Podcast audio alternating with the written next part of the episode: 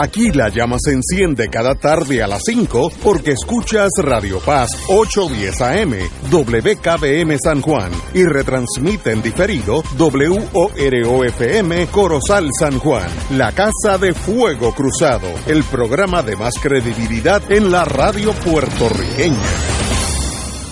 Esta emisora y sus anunciantes no se solidarizan necesariamente con las expresiones que escucharán en el siguiente programa. Son las 5 de la tarde, hora de escuchar Fuego Cruzado, el programa de más credibilidad en la radio puertorriqueña, en las voces de Ignacio Rivera y sus panelistas invitados con su discusión política dinámica e incisiva de los acontecimientos más importantes del momento. Fuego Cruzado comienza ahora. Amigos y amigas, empezamos hoy viernes, thanks God it's Friday, así que estamos aquí eh, romancing the stone, como yo diría, eh, la grata compañía de varios compañeros. Compañeros Román, buenas tardes. Muy buenas tardes a ti, a todas las personas que nos están escuchando. Saludos a los compañeros del panel en este en esta primera edición de viernes de este año 2021. Alejandro, muy buenas. Para mí es un placer estar una vez más aquí con, contigo, con Edgardo, el con Yello, con el doctor Cabanilla y con el sector más, imponan- más importante de un programa de radio, que es el público que nos escucha. Estos sí que son importantes. Eh, Yello, muy buenas tardes, amigos, en el nuevo año. Buenas tardes, Ignacio. Muchas felicidades a ti, a Muy bueno. Alejandro y a Román y a todo el pueblo que nos escucha y al doctor Cabanilla, claro está. Bueno, ya que estamos hablando del doctor Cabanilla, doctor, ¿qué ha pasado en los últimos días? Ayer murieron en Estados Unidos cuatro mil personas, el primer, la primera vez que en un día rompen la barrera de los cuatro mil. Así que aún con la vacunación, eh, el COVID está corriendo salvaje por los Estados Unidos. Eso por lo menos es la impresión que yo me llevo viendo, oyendo la televisión. Eh, pero vamos a Puerto Rico, que tal vez tenga un poco más de importancia para nosotros que estamos aquí. Cabanilla, muy buenas tardes. Saludos Ignacio, saludos a todos. ¿Por dónde vamos? Pues, pues aquí la situación en Puerto Rico no está tan mal como en Estados Unidos. Aquí estamos bastante estables. El crecimiento que estamos observando de un día para otro está más o menos eh, por, por 1% más del que el día anterior, a veces está un poco menos. Eh, pero realmente no, no hay ninguna eh, crisis que se avecine, hay suficientes camas todavía disponibles, Eh, ha ido disminuyendo de hecho el número eh, de pacientes eh, hospitalizados comparado con, con varias semanas atrás. Qué bueno. Eh, de hecho, en el auxilio mutuo, que siempre había estado corriendo el, el hospital lleno en términos de, de las camas disponibles para pacientes con COVID, ahora tenemos eh, suficiente. Eh, no hay, no estamos viendo la crisis que teníamos antes. Yo creo que eso se está manifestando a través de toda la isla por, los datos que veo del Departamento de Salud. Así que se ve bien. En términos de lo- de- del número de muertes, pues estamos, al parecer estamos en una fase eh, que está empezando a mejorar la, la situación porque hace unos días atrás pues estaban ocurriendo eh, bastante muertes, a veces entre a veces más de 20 y desde las últimas par de semanas para acá no, hemos sobrepasado el número de 20, de hecho hoy se reportaron solamente cuatro muertes eh, ayer 16, el día antes 7, el día anterior 7, así que parece que está en una fase eh, descendente que yo esperaría que, que continuara, porque si nos, si nos fijamos en el número de pacientes que hay en la unidad de intensivo, que es donde usualmente cuando mueren estos pacientes, usualmente mueren en una unidad de intensivo pegado a un ventilador, pues tenemos, tenemos una ocupación de las camas de intensivo eh, que es bastante aceptable. Eh, solamente tenemos eh, 49% de la unidad de intensivo que está ocupada y de esa tenemos todavía más de la mitad de, de la unidad de intensivo que están vacías y de, de esos eh, que están allí hospitalizados eh, 25% de ellos son pacientes con COVID. O sea que tampoco es que las Ah, unidades de veo. intensivo están repletas necesariamente de pacientes con COVID. Y el número de pacientes que está en ventilador pues ha ido disminuyendo. Eh, últimamente había- habíamos habíamos sobrepasado 100 en varios días, hace dos o tres semanas atrás, y ahora estamos con 77 pacientes nada más que están conectados a ventiladores. O sea que si esa baja el número de pacientes conectados a ventilador pues se mantiene, pero yo esperaría que también la mortalidad fuera disminuyendo. Como dije, casi todos los pacientes cuando mueren mueren en intensivo pegados a un ventilador, así que esa merma en el número de pacientes ventilándose pues debe reflejarse en, una disminución en los pacientes eh, que están muriendo. Qué bueno, qué La situación en términos de, de del número de casos nuevos, eh, a mí me gusta mirar la curva que publica la Universidad Johns Hopkins eh, diariamente y definitivamente hemos visto eh, desde el 20 de diciembre, cuando llegamos al, tope de casos nuevos, eh, de ahí en adelante pues empezó un descenso eh, que ha continuado y hemos estamos ahora mismo en el punto más bajo eh, de hace dos meses atrás, y que eso se ve muy bien también. Y, debo felicitar al Departamento de Salud, que se me olvidó mencionar la última vez, porque hace unos días atrás, durante las Navidades, pues hubo un bajón grande en el número de casos reportados. Yo pensé que era que se habían tomado unos días de vacaciones en personal del Departamento de Salud. Me aclararon ellos luego que no es así, que ellos han mantenido eh, su, ritmo igual que antes. Piensan ellos que quizás los que tomaron vacaciones fueron los laboratorios eh, que no reportaron los casos a tiempo, pero ellos, ellos dicen que ellos se han mantenido activos y yo les creo, porque realmente son gente seria y además este, mantiene esa base de datos eh, bien obsesivamente eh, hasta el punto que ya a las 6 de la mañana de todos los días eh, ya vemos los resultados reportados y no, no fallan, o sea que ellos no, no toman a vacaciones aparentemente. a todos ustedes ya en el hospital, ustedes y todo el staff, la, los empleados del, del ya se vacunaron. ¿En qué etapa están? Yo diría que ya prácticamente todo el mundo debe estar vacunado en el hospital. Este, todavía estaban vacunando. Hoy no sé si estaban vacunando o no, pero yo creo que ya se ha vacunado prácticamente todo el mundo eh, que se quiere vacunar y hay muy pocas personas que no se quieren vacunar.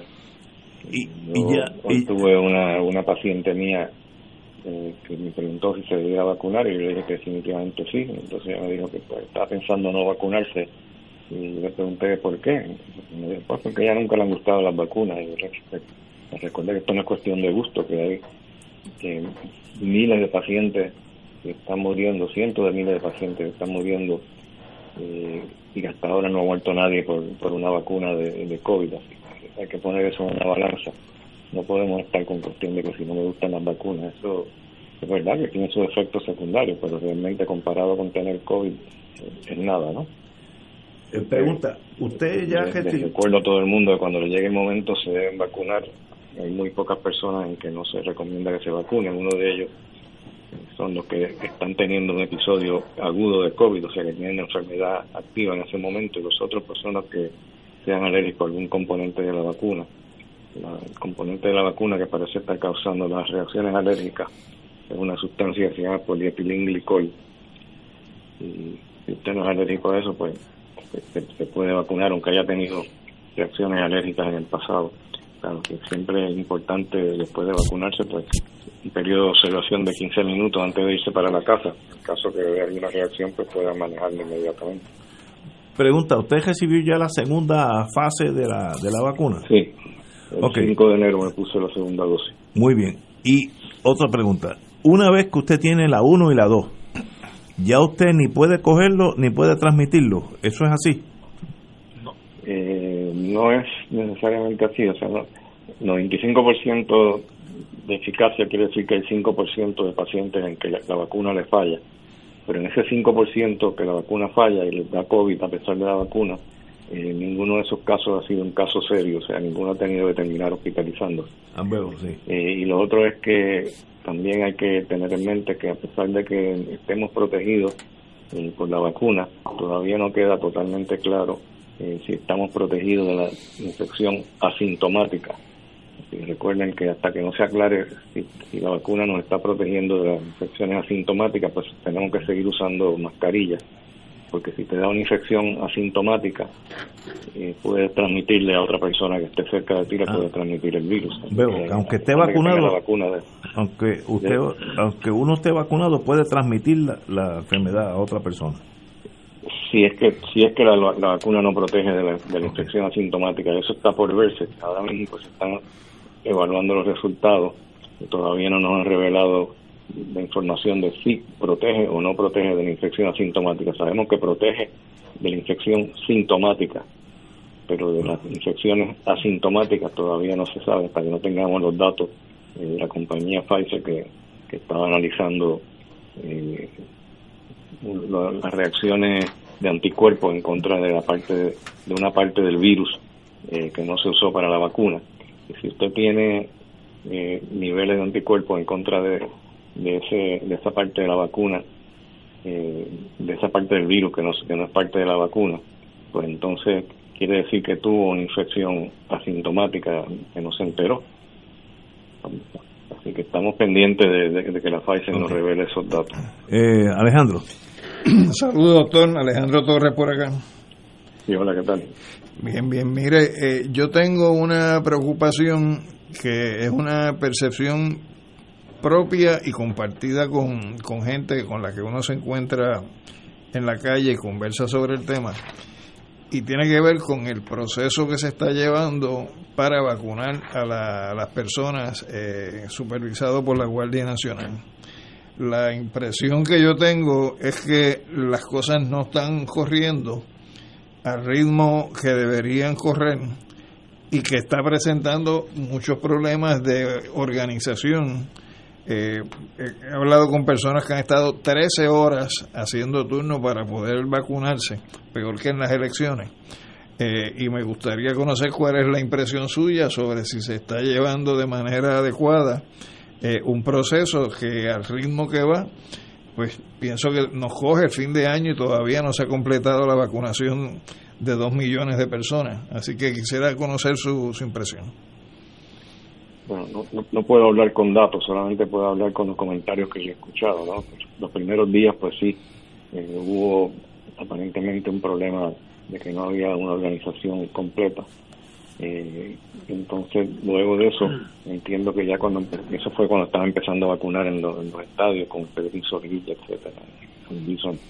Parece que ahí hubo algunos problemas, pero entiendo que luego de eso eh, ha fluido mucho más eh, organizado eh, que al principio y todavía pues no han movilizado eh, las compañ- las farmacias Walgreens y CVS que cuando movilicen las las Walgreens y CVS yo creo que siempre y cuando nos suplan la cantidad de, de vacunas necesarias eh, no debiéramos tener problemas. Eh, pero eso todavía está por verse si va a haber algún problema eh, en, en supli- en suplido de, de las vacunas no hasta ahora pues nos han dado la- el número de vacunas necesarias, pero puede que en algún momento empiece a escasear, porque en Estados Unidos aparentemente estaba habiendo algún problema en cuanto a eso, pero no tengo información de última hora para decirte si, si ese problema eh, existe o, o no existe. Yello. Sí, saludo, doctor. Eh, tenía, usted sabe que han habido unos, unas mutaciones y una, o unas variables del COVID, tanto en Inglaterra como en África del Sur.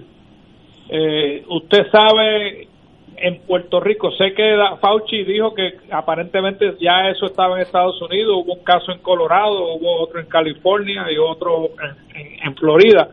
¿Usted sabe si, si en Puerto Rico se ha ya identificado alguna de esas mutantes y cuáles y, y, y en qué se diferencian del COVID-19 clásico? Sí, yo me sospecho que probablemente ya está aquí, porque si está en Florida, seguramente está aquí, pero aquí no se está haciendo eh, un monitoreo eh, eh, frecuente de, las mutaciones. Así que puede que esté y no, no nos hemos enterado todavía. El doctor Lorenzo González la semana pasada, eh, antes de, terminar este con su, su posición de, de director del Departamento de Salud, dijo que, que estaban empezando a hacer el monitoreo eh, para detectar mutaciones, pero yo creo que sí, debe estar empezando ahora y no se nos ha revelado ninguna información todavía, pero si no está aquí, estoy seguro que pronto va a estar aquí, porque cuando tienes una cepa que tiene una ventaja en términos de, infectar otras personas, que tiene una ventaja sobre las otras cepas porque es más infecciosa, pues obviamente esa cepa va a tener una ventaja sobre las otras. Así que eh, pronto yo creo que vamos a estar viendo eso, pero la, la buena noticia es que eh, la Pfizer acaba de revelar que la vacuna eh, sí cubre la mutante esa, o sea que no debiera haber problema en cuanto a controlarla con la vacuna. Bueno, dijeron que era que cubría la mutante de Inglaterra, no así la de Sudáfrica. De esa no han dicho nada que yo haya escuchado. No sé si usted. Según entiendo, es la misma. Yo creo que se originó en Sudáfrica y probablemente se fue a Inglaterra. Creo que es la misma, la misma mutación.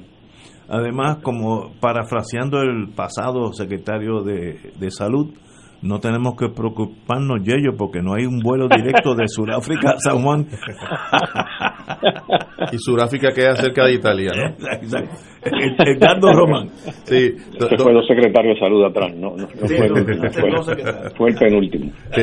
Doctor, como cuántas personas ya ya se han, han sido vacunadas en Puerto Rico eh, y quiénes son los próximos, que sabemos que, que los, los todos los que estaban vinculados al servicio de salud eh, a través de los hospitales, etcétera, pues han sido atendidos, y no todos, pues un grupo grande.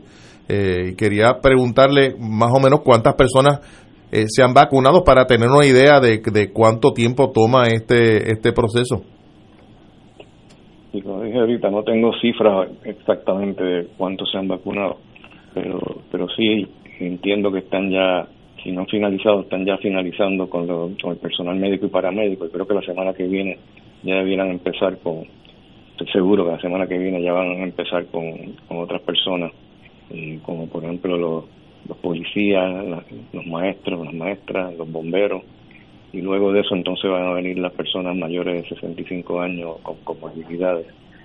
Así que creo que ya ya pronto pues terminarán de vacunar todo el personal médico y paramédico.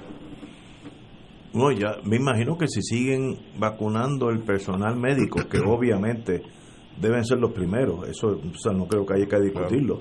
Eh, luego viene la policía, los maestros, en lógica, ¿no? No, no estoy Los adultos mayores, ven, los adultos mayores en también. hogares, sí. pero es que eh, es tan lógico eh, el, el tomar esa decisión el problema es que yo creo que todavía estamos en la fase de vacunar el personal médico de, de Puerto Rico no no sé si ya terminaron eh, pero Creo que la semana que viene me parece. que terminan terminan. ok. muy bien doctor pues un privilegio espero que nos siga dando buenas noticias que la semana que Esperemos que sí. que la semana que viene diga que la, lo- los cuartos El viernes que viene vienen aquí a, a la A estación Radio Paz. a traernos la vacuna. Bueno, después de los después de los maestros ca- caeremos nosotros. Sí, No, y- ca- pero nosotros caemos bajo el renglón de los viejitos. Ahí, nos colamos fácil. Sí, y en, y, en go- y en gotero, que no sea con aguja.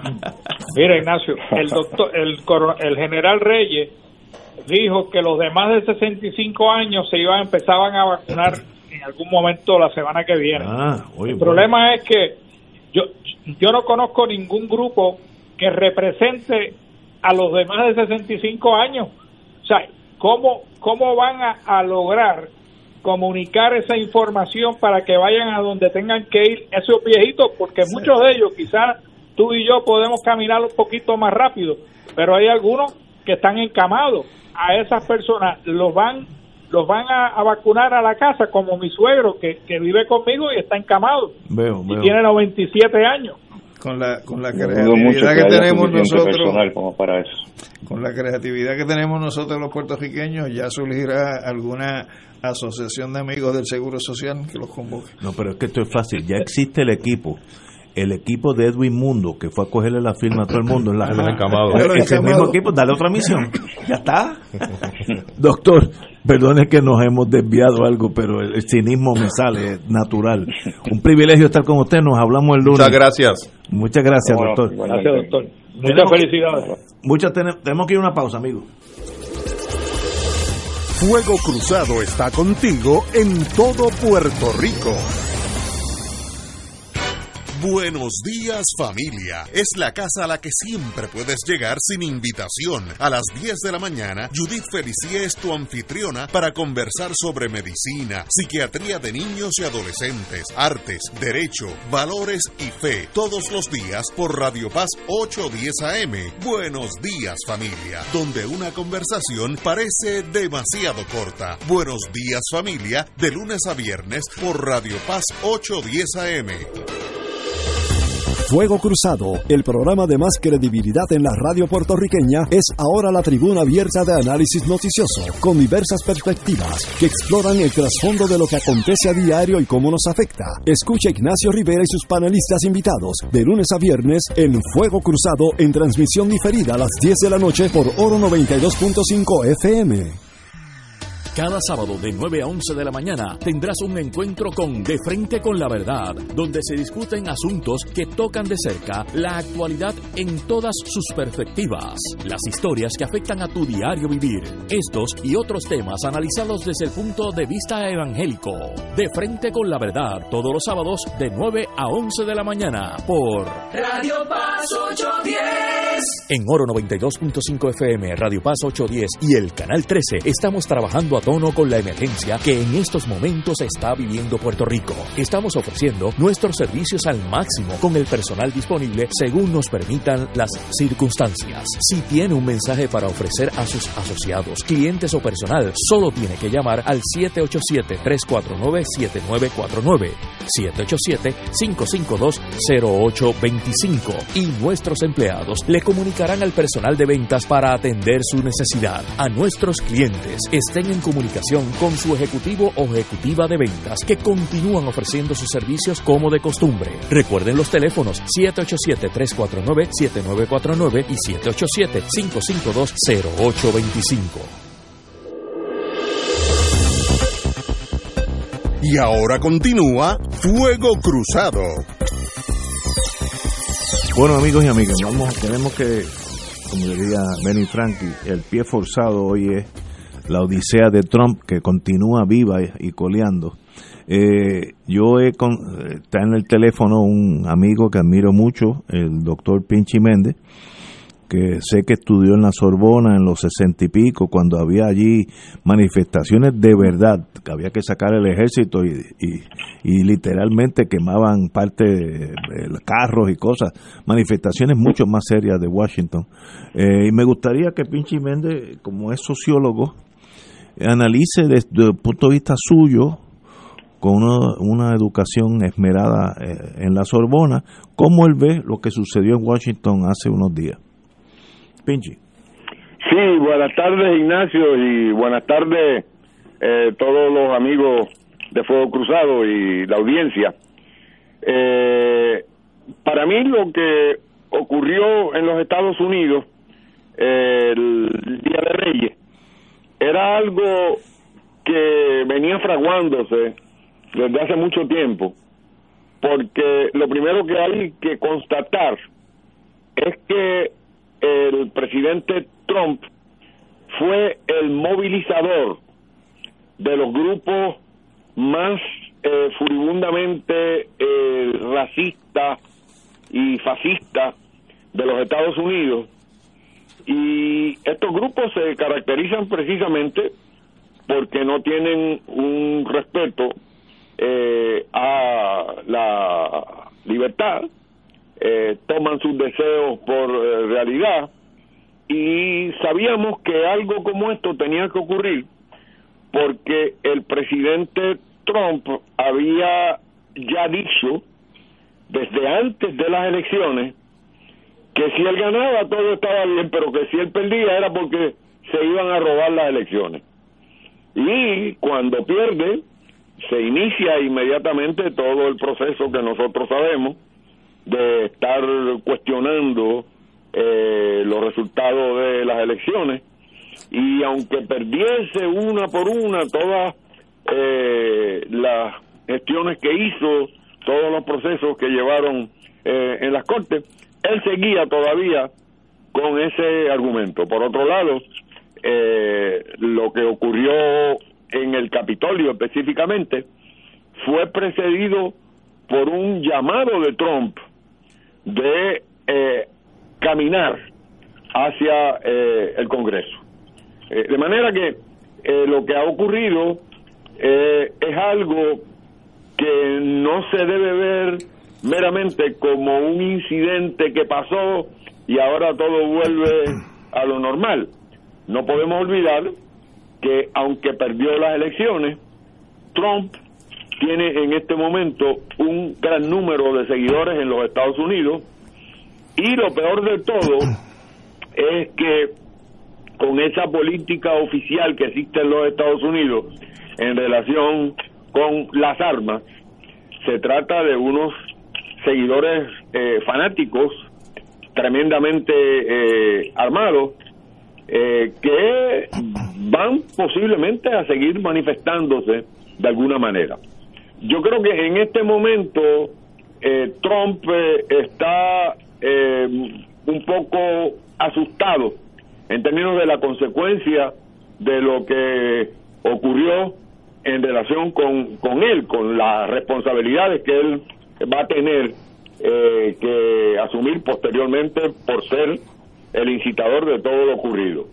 Además de eso, no podemos olvidar que Trump es una persona que ha podido gozar por ser presidente de los Estados Unidos eh, de una inmunidad que se acaba con esto.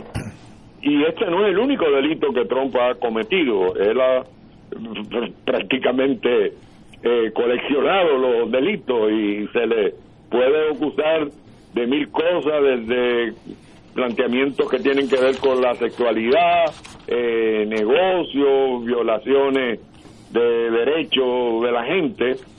Y eh, en ese sentido, eh, yo creo que esa es una de las razones por las cuales él, eh, después de lo ocurrido, eh, se sintió como se ha manifestado que se siente y ha hecho todo lo posible por obstruir eh, el proceso de toma de posición de eh, el presidente Biden.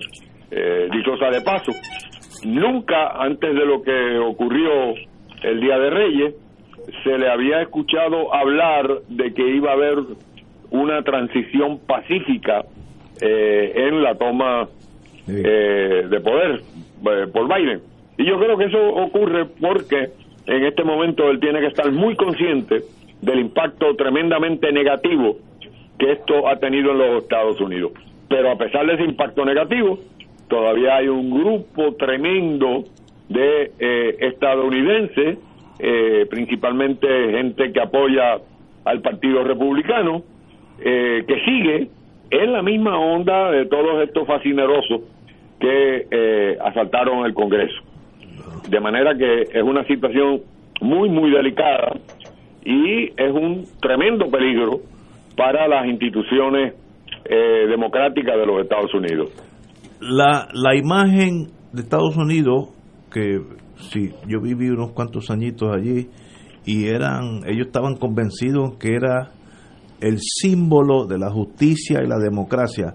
Esa imagen de punto de vista europeo, sé que usted tiene raíces allí, eh, ¿cómo usted, cómo Europa vería el Estados Unidos de hoy? Bueno, yo creo que esa es una eh, percepción de los Estados Unidos que se ha ido agrietando eh, paulatinamente, pero que este último acontecimiento eh, pues afecta todavía de una eh, manera más.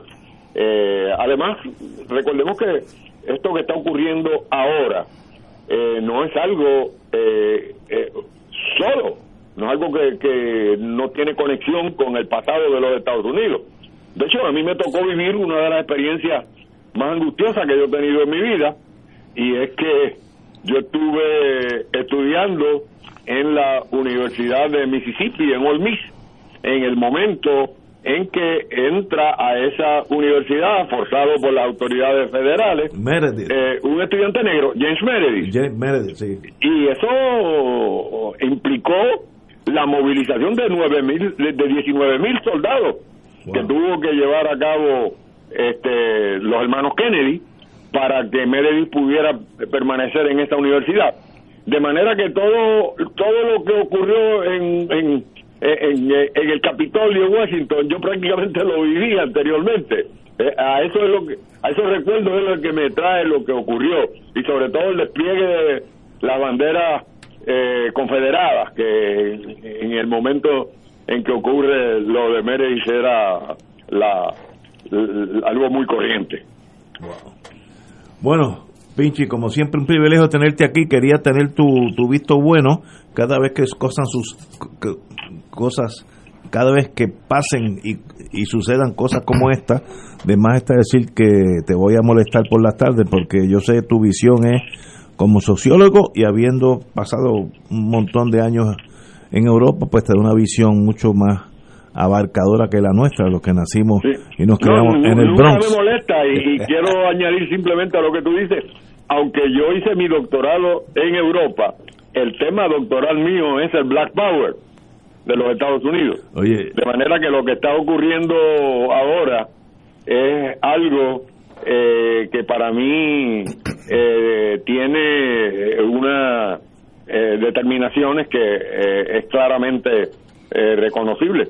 Y l- por último, eh, yo creo que es importante tomar conciencia que el triunfo de el presidente Obama, del candidato Obama que lo llega que lo lleva a la presidencia, fue interpretado en los Estados Unidos como una bofetada en la cara de esos sectores. Sí, y a partir de ese momento comienza una radicalización de esta gente que eh, es la que ha llevado en gran medida a lo que ha ocurrido. Buen, buen punto. Pues Pinchi, como siempre, un privilegio, hermano, y nos sentimos orgullosos de tenerlo aquí a usted en Fuego Cruzado. Y yo sé que estoy orgulloso de poder estar con ustedes de nuevo. Ok, tenemos que... Hasta luego. Vamos a una pausa. Adiós. Vamos a una pausa y regresamos con Trump y Fuego Cruzado. Fuego Cruzado está contigo en todo Puerto Rico. Soy Brenda Padilla, directora de la Asociación Puertorriqueña de Diabetes. Si te falta sensación en los pies, pudieras tener daños en sus nervios. Lávalos bien y evita cortaduras o pinchazos para prevenir complicaciones. Recibiendo un tratamiento multidisciplinario, pudieras evitar una amputación. Soy Melissa Maldonado de la Alianza Life Generation. Hay productos, servicios y tecnologías para el cuidado del pie diabético. A tiempo, cuidando tus pies, previenes amputaciones. Oriéntate en nuestra página de Facebook Diabetes PR. Debido a los protocolos de seguridad establecidos en nuestra arquidiócesis por la situación de la pandemia, queremos informarles que el librito de meditaciones que tradicionalmente nuestra organización Unidos contra el Hambre comparte en este tiempo de Adviento Navidad 2020 hasta el bautismo del Señor 2021 será difundido solamente por medios de las redes sociales. Para conseguirlo pueden acceder a la página del Comité Arquidiocesano de Corresponsabilidad www.carcopr.org.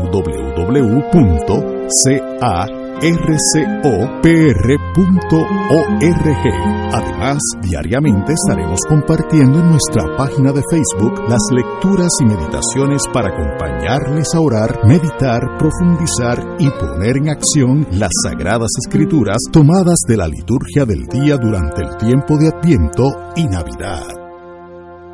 Radio Paz te ofrece el mejor motivo para levantarte temprano y disfrutar el comienzo de un nuevo día de lunes a viernes con Enrique Liboy y Radio Paz en la mañana. La dosis perfecta de noticias, deportes y éxitos musicales de todos los tiempos, humor y curiosidades, calendario de actividades y tus peticiones musicales por el 787-300-4982. Conéctate con el 810 AM de lunes a viernes con Enrique Liboy y Radio Paz en la mañana. Y ahora continúa Fuego Cruzado. Regresamos, and Girls de Fuego Cruzado. Antes de entrar a la odisea y la tragedia y la esperanza, porque todo en la vida es un conjunto de mucha fuerza eh, de Trump, eh, me acabo de enterar esta tarde que murió una compañera abogada de mucho prestigio, fue presidenta del Colegio de Abogados, eh, y me gustaría que otro presidente aquí hable de Nora Rodríguez. Compañero. Bueno, pues brevemente, eh, primero hay que destacar que es la primera mujer, la primera de cuatro mujeres en ocupar la silla de la presidencia. Ella fue la primera. Del Colegio de Abogados y Abogadas de Puerto Rico. Eh, es una compañera eh, que se distinguió en su práctica profesional, igual que su esposo, que ella también es un, compañero fallecido eh, y que estuvo muy vinculado a servicios legales de Puerto Rico. antes de irse a la práctica privada, Nora fue una persona muy respetada en, en, el gremio, ¿no? Y además, durante su, su mandato, eh, pues eh, se puede mencionar que participó eh, de vistas públicas en momentos en que se estaba discutiendo en los Estados Unidos el proyecto aquel de Bennett Johnson sobre el estatus. Y la última ocasión que yo tuve la oportunidad de saludarla, me parece que fue en la asamblea número 100, 179, que fue la última asamblea presencial que se hizo del Colegio de Abogados bajo tu presidencia, Ricardo. este, así que eh, de parte nuestra, en lo personal, pues mi más sentido pésame, lamento eh, su pérdida. Creo que el país, eh, la profesión y el colegio ha perdido un, un, importante activo y un extraordinario ser humano. Así que mis mayores condolencias. Ricardo yo, yo tengo que, unirme a las palabras de, de Alejandro. Eh, la, la, compañera eh, Nora Rodríguez, pues, pues además de ser la primera mujer presidenta del colegio, estuvo en la última ocasión eh, con nosotros en un foro que se organizó en junio del 2019, no fue hace, perdón, de junio del 2020, ya en medio de la, de la pandemia donde tuvimos la, el privilegio de escuchar a las primeras tres mujeres abogadas presidentas del colegio. La compañera Daisy Calcaño entra en septiembre, esto fue unos meses antes, y lo, comento para el que tenga interés en escucharla, que puede entrar a la página de Facebook del colegio y allí buscar por el orden cronológico para el mes de junio del 2020 y podrá eh, escucharla. Yo quisiera pues por este medio enviarle mi más sincera eh, nota de duelo y condolencia a su, a su familia. Eh, entiendo que su hijo también es abogado. Sí. Eh, y a los compañeros y compañeras que estuvieron muy cercanos a la licenciada Nora Rodríguez durante todo ese proceso en que ocupó el puesto de ser nuestra, nuestra presidencia, que descanse en paz. Yello. Nada, no me queda otra cosa que unirme a las palabras de Alejandro y de, Román sobre la compañera Nora Rodríguez, con la cual no tuve mucha interacción, simplemente la seguí eh, en los periódicos y me da mucha pena porque perder una abogada de esa categoría siempre es sumamente penoso, así que que en paz descanse y, mi pésame a, su familia eh, que está todavía con nosotros. Eh, yo fui compañero de clase de Nora, empezamos a estudiar leyes juntos y nunca me olvidaré de ella, pero siempre era calmada, disciplinada, muy estudiosa. Y en aquellos, en aquellos años yo no sabía la diferencia entre estadistas, independentistas, populares. Algunos dicen que todavía no lo hace, pero tal vez están exagerando. y ella, como yo era New Yorican, igual con otro compañero, Jimmy Toro, teníamos dificultad con el español. Yo me acuerdo que ella, cada vez que yo metía la pata en, torno al lenguaje, ella me paraba con, la gentileza que, que ella tuvo toda la vida y me corregía el español, lo cual le agradezco, porque así es que uno aprende un lenguaje. Si uno sigue siendo eh, sigue diciendo la cosa errónea y nadie lo corrige, pues uno muere diciendo las cosas erróneas. Así que ella fue la primera que me paraba, no, no, mira, esto no es así, se dice asado, etcétera. Eh, y nunca me olvidaré de eso. Yo se lo agradecí mucho y cuando la veía, eh, ya, ya ambos abogados, pues siempre me, me, me, hacía chistes sobre eso, Ignacio. finalmente aprendiste algo de español. Y dice, bueno, tuve buena maestra. Eh, eso es mi recuerdo de ella. Bella mujer, buena madre, este, buena esposa, así que buen puertorriqueño, eh, puertorriqueña. Así que, ¿qué, más uno puede pedir de un ser humano como Nora Rodríguez? Así que que, pan, que paz descanse. Eh, vamos a una pausa o vamos a una pausa y vamos con Trump ahora. Fuego Cruzado está contigo en todo Puerto Rico. 2.6 millones de autos en Puerto Rico, algunos de ellos con desperfectos.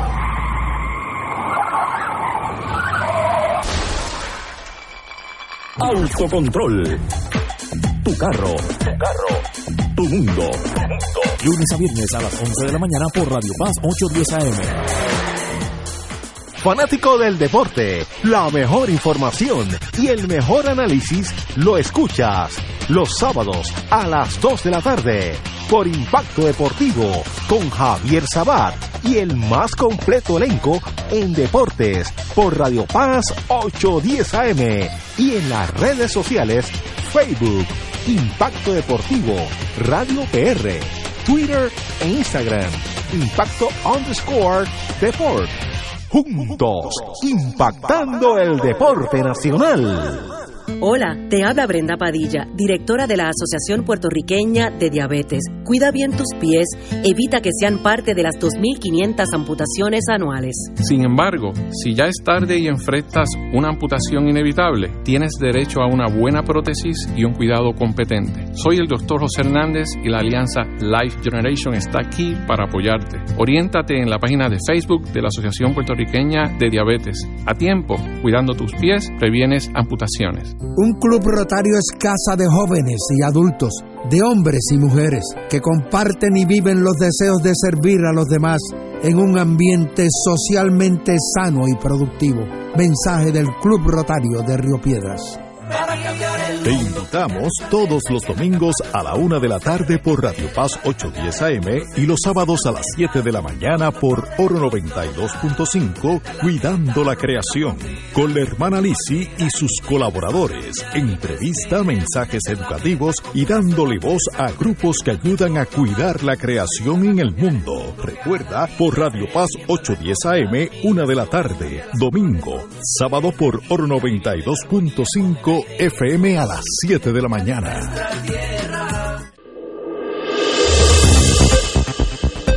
Y ahora continúa Fuego Cruzado.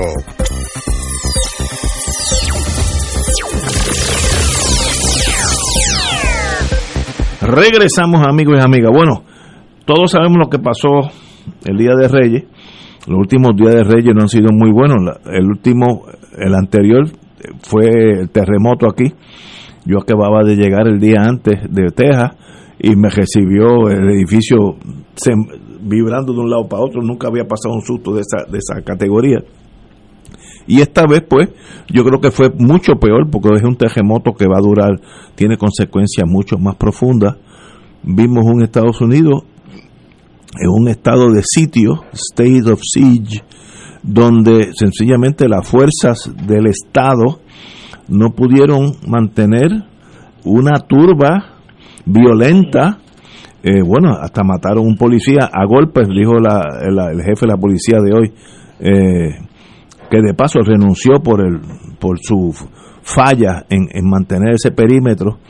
Eh, y lo que representa eso, yo creo que es hasta más importante que las ventanas que se rompieron y el que se robó el podio y el otro que se sentó y le llevó las cartas a Pelosi. Eh, yo creo que hay una lección o unos, unos indicios que esto es mucho más serio de que la de la mera trespassing, como diríamos. Y, y no sé cómo lo dicen los compañeros que sé que tienen otra visión de la vida. Vamos a empezar con don Alejandro. ¿Cómo usted ve el Trump Affair? Yo tengo que empezar eh, utilizando una expresión que tú acabas de utilizar, Ignacio que si las fuerzas del Estado no pudieron impedir. Eh, La gran interrogante que yo me hago es por qué las fuerzas del Estado permitieron que ocurriera. Yo tengo dos versiones, te voy a contestar. Lo, lo, estuvimos discutiendo antes del programa. Por eso, entonces. Por ineptitud del jefe de la policía que renunció, que allá hay gente bruta igual que aquí, puede haber sido una persona que no vio el potencial explosivo de esto, o crey, eh, eh, ahora hay que especular a los Juan Manuel García Pasalacua, pensando si yo dejo que esto pase, esa derecha va a intimidar tanto a los representantes y los senadores que no van a tener el voto, no, no le van a conceder la aprobación a la presidencia Biden y seguiremos aquí o algo de esa locura. E, en esas dos está, o torpeza e ignorancia o un plan mucho más profundo y más delicado de lo que yo tal vez pueda expresar. Bueno, yo creo que eh, lo segundo tiene para mí mayor potencialidad de ser realidad y dentro de esa ecuación, Ignacio, yo tomo como punto de partida cuál es el efecto de las cosas. Exacto. Y ciertamente el efecto de las cosas ha traído de un lado que una serie de sectores hayan empezado a tomar distancia con relación a Trump de lo que es el grupo republicano que se inscribe dentro de esos setenta y pico de millones que votaron por él. Pero de otro lado, en la medida en que esos sectores se van saliendo, se va cohesionando más el sector que queda. Entonces, en ese sentido, me parece que una bandera que hay que tener presente es que en la medida en que esa cohesión entre esos sectores siga dándose y se siga uniformando eh, un discurso fascista en su origen y en su desarrollo, pues presenta mayores problemas para la sociedad estadounidense. No podemos perder de perspectiva de que, por ejemplo, las declaraciones del presidente de los Estados Unidos ha sido señalar que lo que ocurrió en el Capitolio fueron actos de terrorismo doméstico. Y no podemos perder de perspectiva de que la definición de terrorismo doméstico está inscrita en la ley Patriot que se aprueba con unas consecuencias. Y en ese sentido, pues me parece que, eso añade al elemento de la polarización de esa sociedad y en la medida en que esa polarización ocurra, puede darse algo como lo que comentábamos incluso aquí en la mesa eh, antes de entrar al aire en este tema, que es que lo que ocurrió en el Capitolio de los Estados Unidos, federal, el Capitolio federal, pueda comenzar a reproducirse en una serie de capitolios a nivel estatal, donde estas fuerzas o estos sectores tienen un arraigo mayor.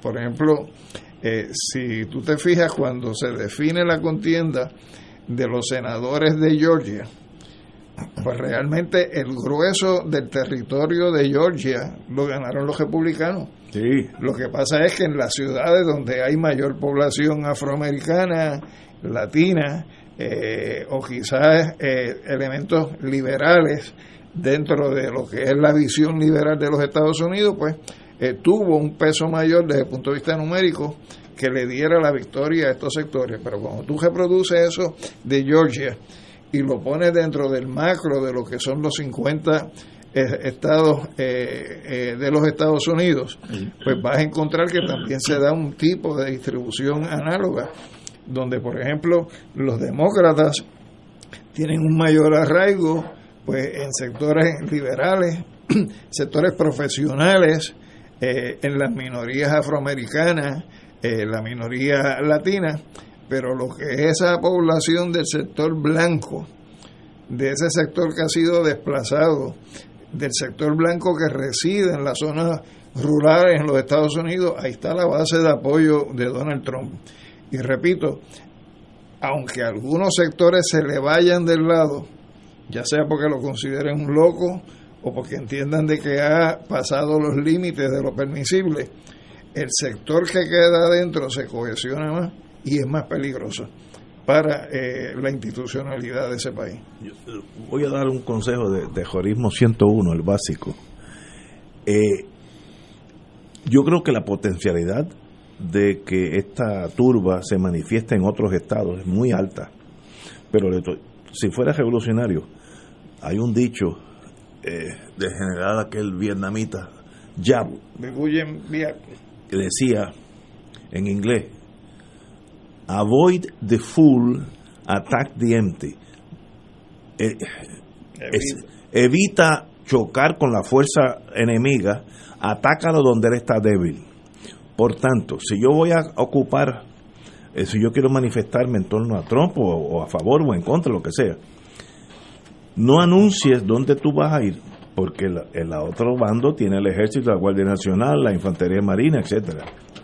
Sino que un día por la mañana, un día promedio, sin ton ni son, 40 personas entran al Departamento de Justicia del estado de Nebraska. Y como no, no se espera, que es el empty, es fácil entrar porque allí va a haber un viejito que es el jefe, el que está a cargo de la seguridad en la puerta, va a ver si tienes arma o no y lo pasa por encima.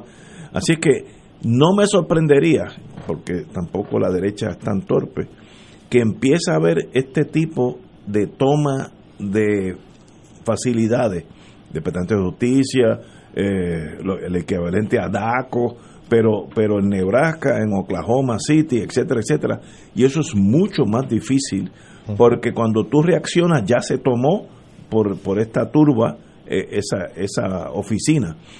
Eso lo puedo venir y es muy difícil controlarlo y predecirlo, a menos que tenga una inteligencia que me da la impresión que esa inteligencia no existe, por lo que pasó en Washington. Así que eso veo días difíciles en el futuro por, por esta misma gente que no van a desaparecer. Yello, usted que Mira, estuvo por allá. antes que vaya Yello, quiero leerte no de Guyen Yap, sino de Sun Tzu. Sí, que, que fue el, el- el gran maestro. Dice, el punto donde intentamos luchar no debe hacerse conocido. Exactamente. Si el enemigo no conoce nuestra posición, tendrá que prepararse en muchos puntos distintos. Exactamente. Y entonces eso es lo que puede ocurrir en sí. Estados Unidos con esta derecha. sin anuncios, sencillamente un día amanece a las 6 de la mañana cuando tú prendes el televisor, pues eh, 100 personas tomaron el Y edificio tal. y mencionaste Oklahoma City, que- que es importante en este proceso, porque en el 95, que no se nos olvide, que un movimiento de supremacistas blancos Sí, que allí estaban- metieron el bombazo aquel que que, estaba mataron- Timothy McVeigh. que mataron Eh, 135 Sí, eran por allá. cientos de personas, incluyendo Sí. niños, lo vimos todo por televisión. Sí, y ese sector de supremacistas, eh, supremacistas blancos Existe. eh, existe hoy. Yello. Oye, eh, Ignacio, yo, yo anoche, ayer, el miércoles, yo empecé bien tempranito a ver la televisión de lo que estaba pasando en Estados Unidos. Y me dio hasta nostalgia ver que invadían eh, y profanaban eh, las áreas, los pasillos, las oficinas por donde yo caminé por más de 18 años Wow. en las gestiones de cabildeo que hacía en nombre de clientes y de instituciones puertorriqueñas en Estados Unidos. Pero fíjate, el ángulo que yo le doy a esto es que eh, tú tienes a Trump que representa representa a ese blanco a ese blanco que está herido porque si tú escuchabas algunas de las de las cosas que decían estas personas que habían eh, invadido el Capitolio es que we're going to take our country back Sí. eh, we are going to defend our rights. Eh, ¿Qué country back? ¿A quién, de, a quién, ¿De a quién se la vas a quitar? Bueno, el resentimiento y el celo que tienen, que quizá se prendió la mecha cuando Obama fue presidente, es que ellos ven a esas minorías, a esos negros, a esos latinos, a otras minorías, obviamente ejerciendo el derecho al voto en grandes cantidades y obviamente evitando que no solamente que su líder Trump gane la presidencia. Así que aquí hay un gran resentimiento y un gran celo contra, con, racial, ¿no? Contra contra los negros y los latinos. Fíjate que los estados que Trump decía que se había cometido fraude, que obviamente no se cometió, eran estados, lo que llaman los swing estados, ¿no? Los, swing states, los estados estos que, que se pueden ir para, para, para demócratas o republicanos, que en esta ocasión se fueron demócratas porque hubo una gran movilización del, del elector del elector minoritario, particularmente el negro en muchas ciudades. Estoy hablando de Arizona, donde los latinos, los mexicanos son los que obviamente posiblemente decidieron la elección a favor de Trump. En Michigan, donde está la ciudad de Detroit y otras y otras ciudades donde mayormente prevalecen los negros, Pensilvania, eh, Filadelfia, eh, donde hay obviamente grandes poblaciones negras y grandes poblaciones también puertorriqueñas, porque los puertorriqueños en el área donde están los Amish, hay muchos puertorriqueños en Lancaster, en Allentown y otras más, en Wisconsin, donde en Milwaukee también hay unas grandes poblaciones étnicas y minoritarias, Georgia, donde los negros fueron los que le dieron el triunfo a Biden y le dieron el triunfo a los dos senadores demócratas, se elige por primera vez en el sur un, un senador negro, que es el, el, el, el, pastor que salió electo en el día, el día de Reyes.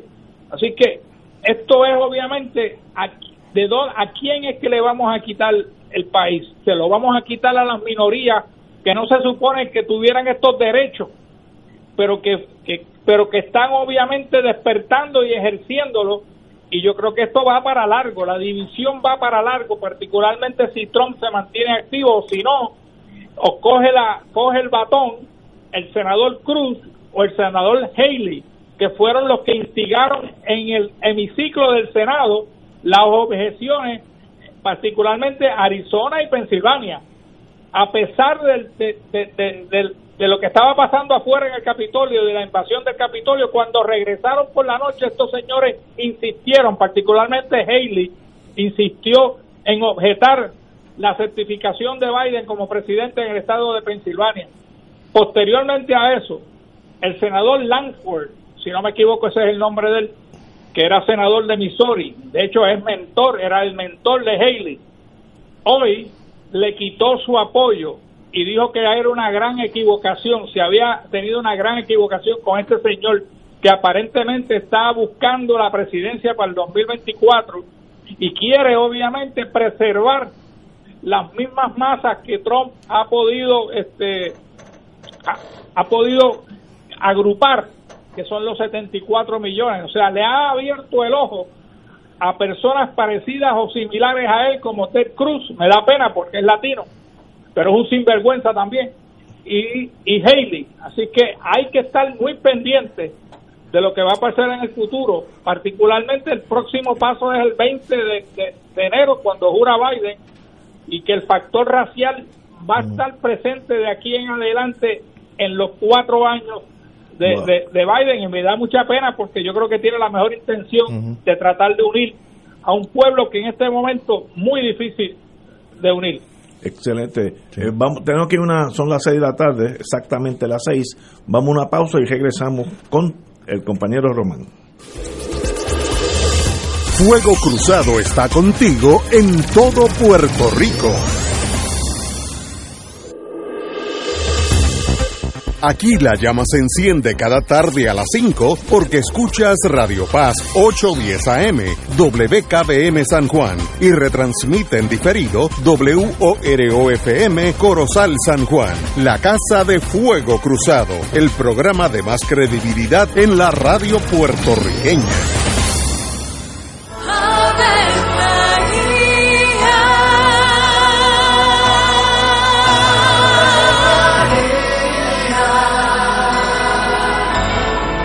El ángel del Señor anunció a María. Y ella concibió por obra del Espíritu Santo.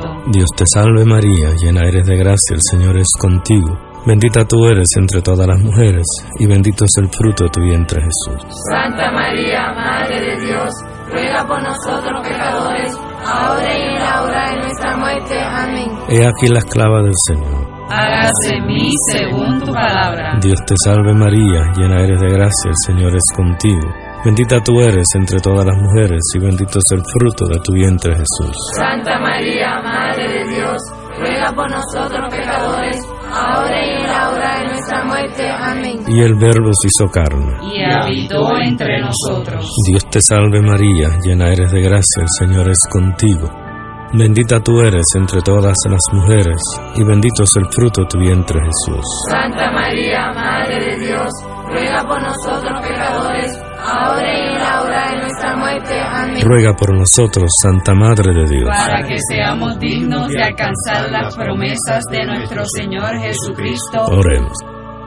Derrama, Señor, tu gracia sobre nosotros, que por el anuncio del ángel hemos conocido la encarnación de tu Hijo, para que lleguemos por su pasión y su cruz a la gloria de la resurrección, por Jesucristo nuestro Señor. Amén. Gloria al Padre, al Hijo y al Espíritu Santo. Como era en un principio, ahora y siempre, por los siglos de los siglos. Amén.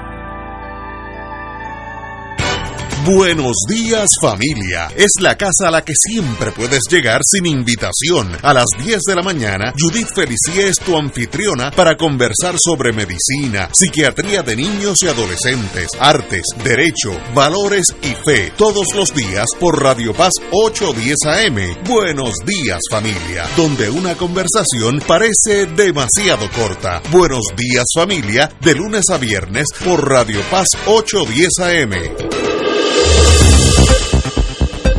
Y ahora continúa Fuego Cruzado. Estamos hablando de los eventos que jamaquearon a los Estados Unidos. El mundo entero observó en vía televisión, ha habido comentarios eh, de, muy solapados hasta casi agresivos eh, y sencillamente pues lo del re- 6 de enero pasará a la historia. Eh, no sucedía en Estados Unidos desde el 1812. 1812 y eran los que entraron allí fueron ingleses que estaban en guerra. Eso eso hasta se explica. sí no pero eso yo yo entiendo eso pues la guerra es así. Pero esto no estos son americanos contra americanos que es peor. Compañero Roman El compañero Titalio hablaba de que esto va para largo. Y, y yo pienso igual, y pienso que va para largo porque viene de, de hace mucho tiempo.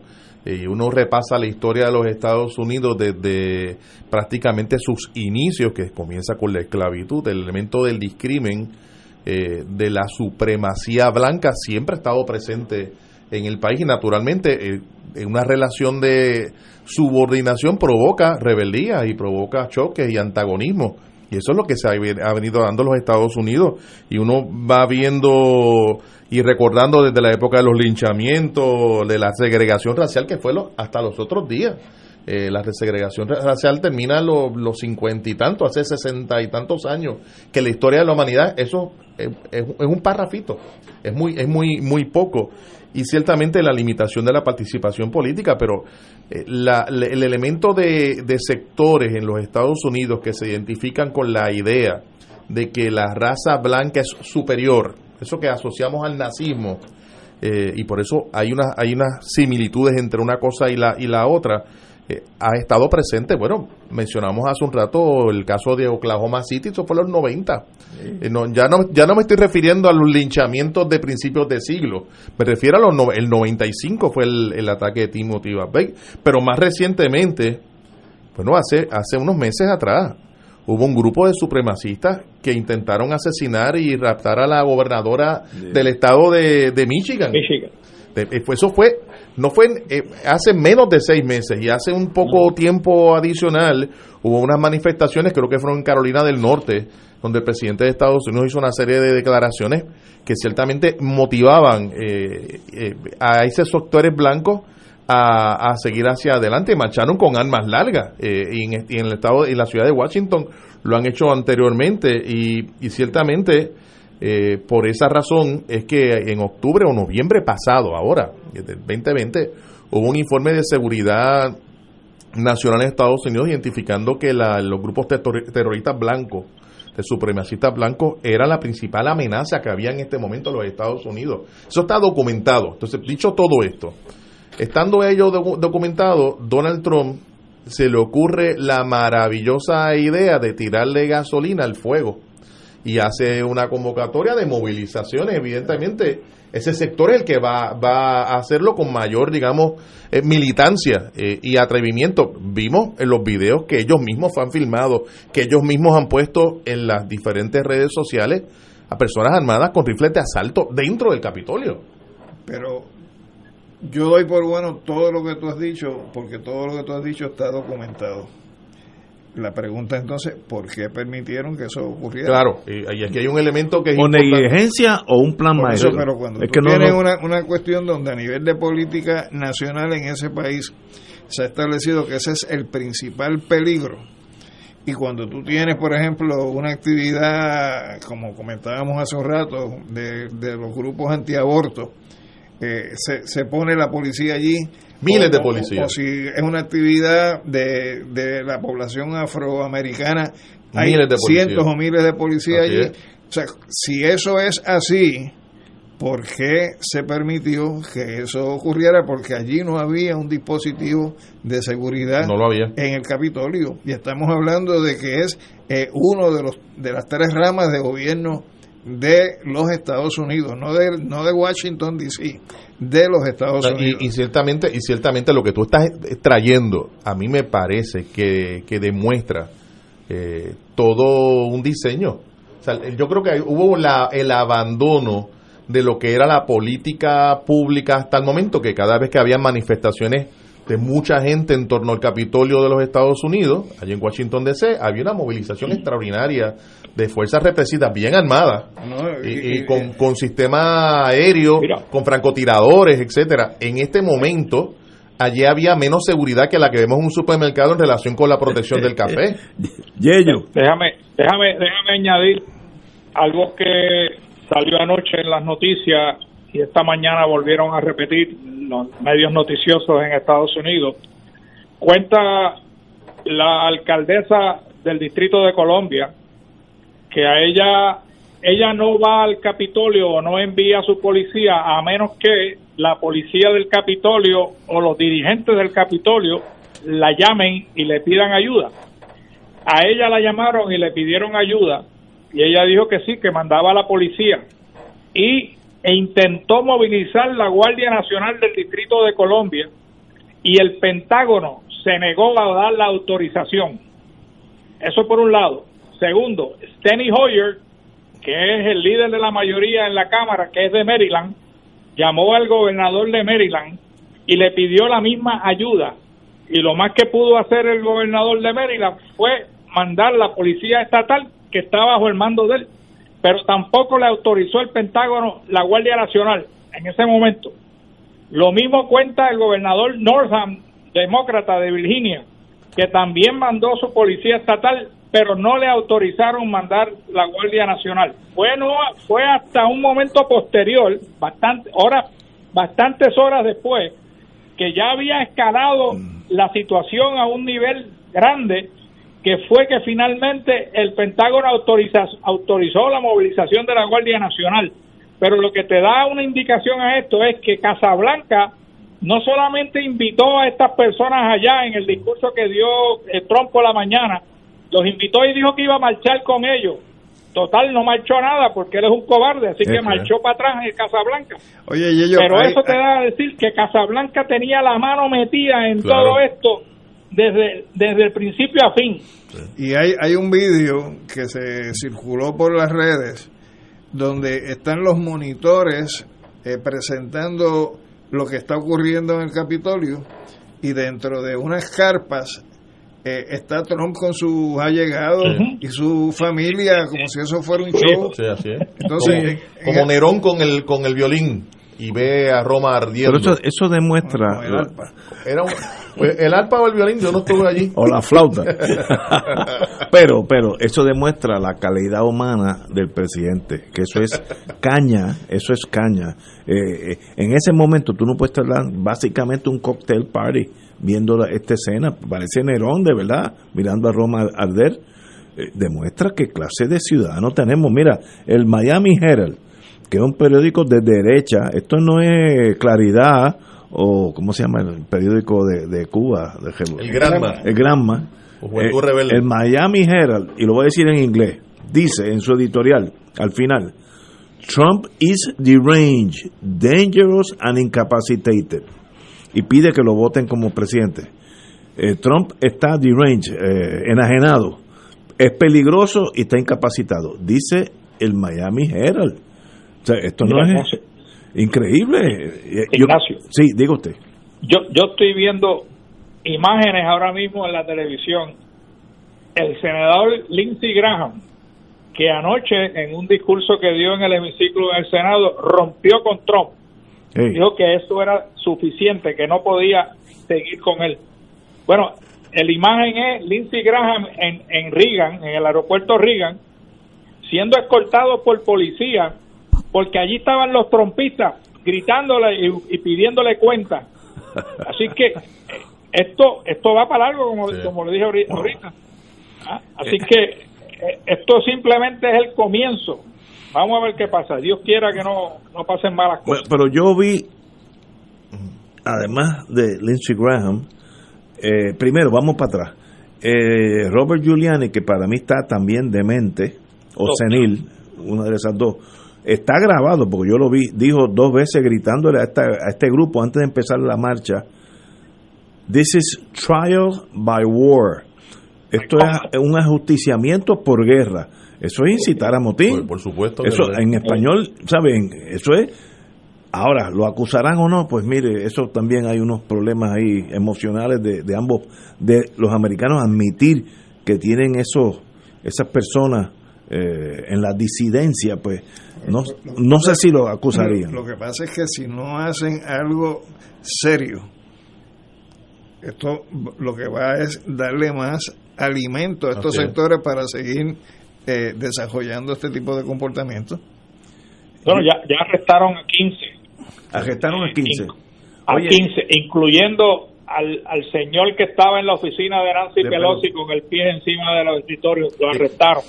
Que tiene un pequeño que- problema legal, tiene un problema Sí, muy serio. sí. Bueno, eso llevó parte del correo que estaba en el escritorio, así que ahí está más. Interferir con el correo es hasta cinco años, ahí nada más. Además de este passing, de destruir propiedad. Así que este señor está eh, bajo fuego y bueno que le pase. Ya, ya arrestaron 15, debe haber arrestar. Cuando Es termine, que- habrá 50 arrestados. y, y posiblemente más, y además eh, a un nivel de las personas que incitaron ese motín, que incitaron esos actos. En el caso de, y no olvidemos que esto puede, eh, como dice Alejandro, esto puede evolucionar en, en otra dirección aún mayor, es un peligro para, digamos, los que están preocupados por la estabilidad en los Estados Unidos, porque después de todo, de un lado tenemos a personas eh, que se identifican con la supremacía blanca y del otro lado tenemos que por primera vez en la historia de los Estados Unidos la, vicepresidenta es una mujer negra, eh, hija de inmigrantes eh, y ciertamente ahí hay ese ese choque eh, eh, yo creo que es inevitable eh, en el sentido de que es anticipable que se vaya eh, a dar lo que hizo el presidente en relación con la llamada telefónica al secretario de Estado de Georgia Ah, no, no. eh, de tratar de, de intervenir, no de intervenir, sino de lograr algún fraude electoral. La incitación que hizo a las masas, a, los grupos, a estos grupos supremacistas blancos, a acercarse al Congreso, algunos con armas de asalto. Eh, yo creo que, además de los problemas contributivos que tendrá Nueva York, yo creo que uno pudiera ¿verdad? Eh, eh, anticipar eh, que en los próximos meses tendremos alguna noticia eh, relacionada con, con procesos judiciales contra Donald Trump. Bueno, el, el, el fiscal federal del Distrito de Colombia anunció anoche que iba a hacer esa investigación sobre lo que sucedió en el discurso de Trump y quiénes podrían haber cometido delito, incluyendo el presidente. Yo creo que todos, eh, otro consejo a los que van a ser insurgentes, terroristas, lo que sea, eh, la palabra que tú escojas, nacionalista, lo que tú desees, no lleven los celulares, se toman fotos, videos y lo, luego lo, lo ponen en sus redes. Eso es evidencia contra suya, en contra de usted. El FBI, estoy seguro que ya hizo un canvassing, buscó todos esos memes, todas esas cosas, y van a ir uno a uno hasta que, por lo menos, si salió su cara allí, tiene tres passing. Eso es hasta seis meses de cárcel. Si no hizo nada, si no tumbó una ventana, no. Pero yo vi todo eso en televisión porque ellos mismos se están tomando, demuestra la locura e ignorancia. Si usted va a ser revolucionario, piense como un no revolucionario. les llame revolucionario porque no son No, no, revolucionarios. pues, son una palabra. Son terroristas fascistas. Ok, pues me- yo, yo, yo transijo. Estos terroristas fascistas son brutos porque la evidencia ellos mismos la consiguieron. Hoy yo vi televisión y, salen ellos mismos tomándose... Pero, pero fíjate, yo, yo pienso más que más que adjudicarle una falta de capacidad intelectual, eso que llaman bruto, es que cuando tú tienes al presidente del país incitando al evento y tienes a su abogado que había sido eh, político en la ciudad de Nueva York y tú tienes a los policías de las de la mismo Capitolio saludando a los manifestantes y permitiendo la entrada, pues hay un sentido de impunidad extraordinario eh, y una percepción de que aquí no va a pasar nada, que podemos hacerlo. Eh, que me parece que todo ese elemento es lo que está sobre la mesa en este momento. Tenemos que ir a una pausa, son las 6 y 19, vamos a una pausa y regresamos con el amigo Yello, lo noto por ahí incómodo. Eh, vamos a una pausa. Fuego Cruzado está contigo en todo Puerto Rico. Buenos días familia. Es la casa a la que siempre puedes llegar sin invitación. A las 10 de la mañana, Judith Felicie es tu anfitriona para conversar sobre medicina, psiquiatría de niños y adolescentes, artes, derecho, valores y fe. Todos los días por Radio Paz 810 AM. Buenos días familia. Donde una conversación parece demasiado corta. Buenos días familia. De lunes a viernes por Radio Paz 810 AM. En Oro 92. 5 FM, Radio Paz 810 y el Canal 13 estamos trabajando a tono con la emergencia que en estos momentos está viviendo Puerto Rico. Estamos ofreciendo nuestros servicios al máximo con el personal disponible según nos permitan las circunstancias. Si tiene un mensaje para ofrecer a sus asociados, clientes o personal, solo tiene que llamar al 787-349-7949, 787-552-0825 y nuestros empleados le comunicarán al personal de para atender su necesidad. A nuestros clientes estén en comunicación con su ejecutivo o ejecutiva de ventas que continúan ofreciendo sus servicios como de costumbre. Recuerden los teléfonos 787-349-7949 y 787-552-0825.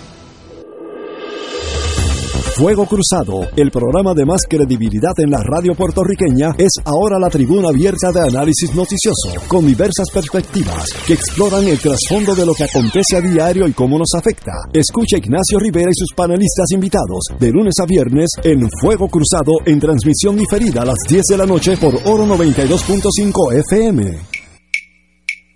De todo un poco, con Manolo Almeida, el más ameno en tus mañanas por Radio Paz 810 AM, de martes a viernes a las 9 de la mañana. Notas positivas, salud, ambiente, negocios y entretenimiento. De todo un poco, martes a viernes por Radio Paz. ¡Estamos vivos! Escucha los sábados a las 5 de la tarde para servirte un programa del Colegio de Profesionales del Trabajo Social de Puerto Rico con los temas de interés a la comunidad. Recuerda, los sábados a las 5 de la tarde para servirte por Radio Paz 810. Y ahora continúa Fuego Cruzado. Amigos y amigas, eh, podemos analizar. Espérate, que me interrumpí a Yello antes de irnos a pausa. Yello, usted tiene la palabra. No, no, yo, yo, Ah. lo que te iba a decir era que no te extrañe eh, que en esa brillante mente del presidente de los Estados Unidos esté pensando dar un perdón, eh, una, una sábana, ¿no? A todos los que participaron antes que se vaya de la presidencia. Posiblemente. Eh, Sí. Sí, y, se- y, el, y otro es que el lunes se van a erradicar el segundo residenciamiento de Trump. Irá a la historia como el segundo presidente que lo residencia en el mismo término. Ay, Dios, Dios te oiga, Yello, Dios te oiga. Y, y podrá, podrá otorgarse el autoperdón. Eh, yo tengo duda de eso, pero eso nunca ha sucedido. Nunca.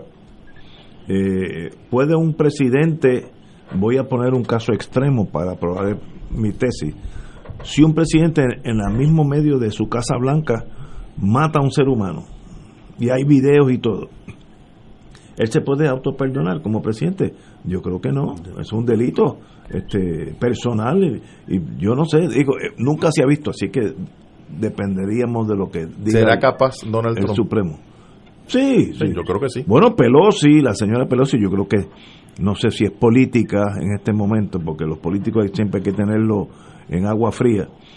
Pero sí, le solicitó al general de las Fuerzas Armadas, Joint Chief of Staff de Estados Unidos, que se asegure que Trump no tiene acceso a las bombas atómicas. Lo acaba de decir esta Sí. tarde. Pero ¿de qué país estamos hablando? Que un una senadora, eh, un eh, congresswoman, eh, le pida al general de las Fuerzas Armadas que se asegure que este loco no tenga acceso a la bomba atómica. Eso parece un país de esos de que uno se ríe, de esos que hacen películas de chiste en Hollywood. Este, eh, ¿Te acuerdas que el, algo sobre Sobrador, algo así, que era un chiste de, de una película, una Banana Republic? Eh, ahora, vamos a hablar en serio momentáneamente. Ese motín no, no ocurre porque toda esa gente se volvió loco de momento. Si uno es sociólogo, en esos pinches me puede ayudar más a mí, uno tiene que buscar qué está pasando en esta sociedad donde esa manada blanca, inculta, muy poco educada, trabajadores de cuello azul, se sientan abandonados y, y agreden, tal vez en su, en- según ellos, autodefensa. Si uno fuera presidente de los Estados Unidos, uno tiene que buscar cuáles son las causas para tratar de cortar esa enfermedad, eh, no de arriba para abajo, dando maceta con las policías, ya eso es muy tarde. ¿Qué le pasa a ese muchacho de una finca de Iowa que están tan marginados? Fíjate, la gente que han arrestado, uno es de Arkansas, otro es de- de estados bien, bien disímiles, todos agrícolas. Eh, pues Estados Unidos tiene que enfocarse de nuevo para servirle o educar, hay varias cosas. Es, esa gente que luego a los 20 y 30 años están allí tumbando ventanas y robándose los podios. Esa- Eh, esa es la misma gente que, por ejemplo, creen que ellos son los Minutemen o, los- o los- Sí. o las milicias que, que llevaron a la independencia de los Estados. Unidos. Y esa es la ideología que se les ha ido sembrando a ellos, donde ven el gobierno federal como su enemigo.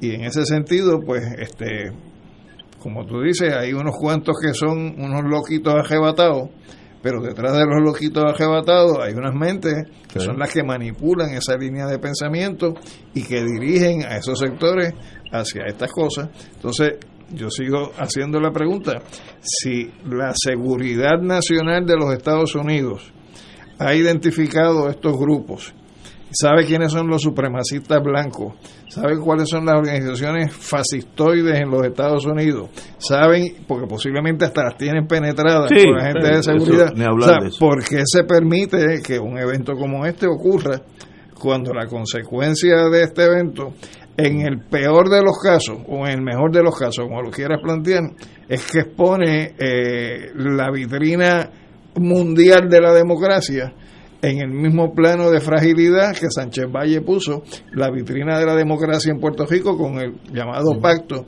y el Estado Libre Asociado. Es decir, se quiebra lo que es la, la, la ideología dominante que el Estado ha ido planteando a través de años y décadas en los Estados Unidos. Pregunto, ¿por qué se permite que eso ocurra? ¿A quién le conviene que eso ocurra? en un país que es muy violento y en un país que está muy armado. Eh, porque el uso de armas, incluso armas de asalto en Estados Unidos es algo muy común.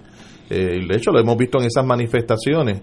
Eh, no, no hay duda de que aquí hay un nivel de responsabilidad significativo e importante, incluso extraordinario, en los sectores llamados a el elemento de la seguridad pública, eh, que han mirado para un lado. El mejor ejemplo lo acabamos de ver el día de los Santos Reyes eh, que mientras acá estábamos pendientes a esa efeméride en Estados Unidos, particularmente la ciudad de Washington, eh, estuvieron a punto a punto de, de darle un golpe de estado a- al poder eh, legislativo eh, del Congreso de los Estados Unidos. Estuvieron muy cerca eh, ciertamente eh, incluso de una de un evento de donde los, los, los congresistas hubiesen quedado dentro del edificio eh, con bajo el control de, de estos grupos. A mí me parece que es un asunto muy serio y que esto requiere de más estudios pero- requiere más estudios de verificar quiénes son los que están realmente detrás de, de este asunto en términos de responsabilidad Pero- eh, final y ulterior. Pero es que hay un,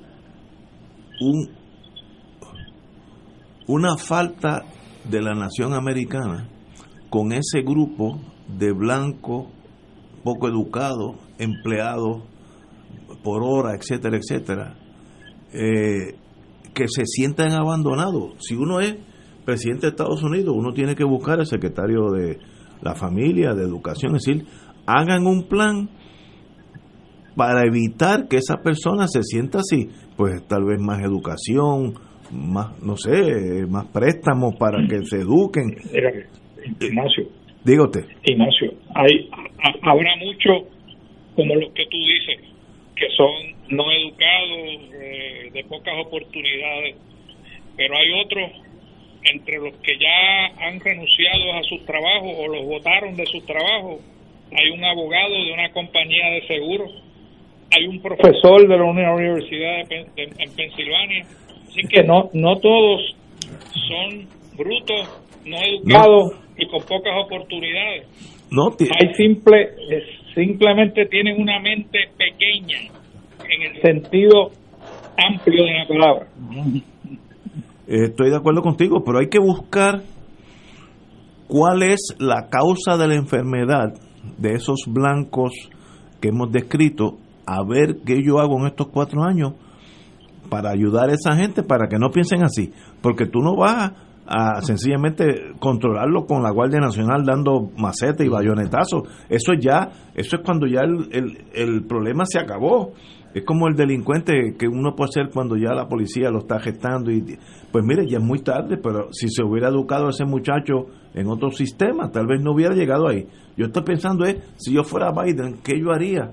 Y no sé si es educación, eh, mejorar este eh, eh, uno de los problemas que, tuvo en los años 60, 70, cuando se torna el mundo internacional económicamente, es que muchas de esas empresas se van de Estados Unidos para buscando mercados donde la mano de obra era mucho más barata. Donde explotar más trabajadores en otros lugares. y se fueron las maquiladoras, que es al otro lado de la, de la frontera mexicana. Allá había como 40 o 50 mil empleados que eran hubieran sido americanos si, se hubieran quedado en este lado. Eh, y eso crea que esas personas se sientan abandonadas y en cierto grado lo están. Pues tú tienes que, corregir eso, esa es la medicina. Eh, educación, planes de desarrollo de ese Midwest, donde salen todos estos eh, eh, esperpentos humanos. Eh, plan de desarrollo. Hay que hacer algo, no esperar que un día la policía pues le meta cuatro macetazos, ya es muy tarde, ya ya ya esa persona ya ya no va a ser productiva para el país. ¿Tú crees, yo creo que un elemento político que hay que discutir también es las consecuencias que va a tener esto para el Partido Republicano en los Estados Unidos, eh, porque ciertamente les obliga a asumir posición eh, y no hay duda de que Trump en la elección pasada obtuvo una cantidad significativa de votos. O sea, que él no está solo, que no está solo. Eh, y de hecho, no hay duda de que más de 100 representantes en esta votación eh, pretendían impugnar el resultado electoral del, llamado colegio electoral en los Estados Unidos. y no hay duda de que sectores importantes dentro del Partido Republicano han marcado una distancia significativa. A mí me encantaría escuchar los que, los que dicen que son republicanos aquí en Puerto Rico, qué posiciones van a, asumir, eh, porque no hay duda, y insisto en esta frase de que no hay duda, es evidente, está sobre la mesa el elemento de la presencia importantísima de estos sectores de, derecha fascista, eh, asumiendo cada vez más posiciones públicas e inclusive utilizando el presidente de los Estados Unidos como su interlocutor, que es lo que ha sucedido recientemente. El presidente Trump nos acaba de dar una buena noticia y estoy siendo cínico. Y es que no va a ir a la toma de posición ah, de Biden. Yo creo que nos hace un favor a todos. Eh, primero, no merece estar allí. Y segundo, desarticula este, esta manada eh, agresiva que puede formar allí un jeperpero por aquello de, de formarlo aunque el ejército estoy seguro que, tomará las provisiones. Pero ¿qué clase de país estamos hablando cuando para la juramentación del presidente hay que sacar el Eliseo Nuevo y tener allí dispuesto a matar a la ciudadanía? Es algo está mal. Mi, mi única, mi única pregunta es cómo se remedia eso. Porque ya no es América de Beautiful. No, tiene América No, no, eh, eh, tiene problemas. Dios. El que diga que no, pues está loco. Y yo, Mira, ya, ya Biden, Biden se expresó y dijo que estaba muy complacido con la decisión de Trump de no asistir a su inauguración.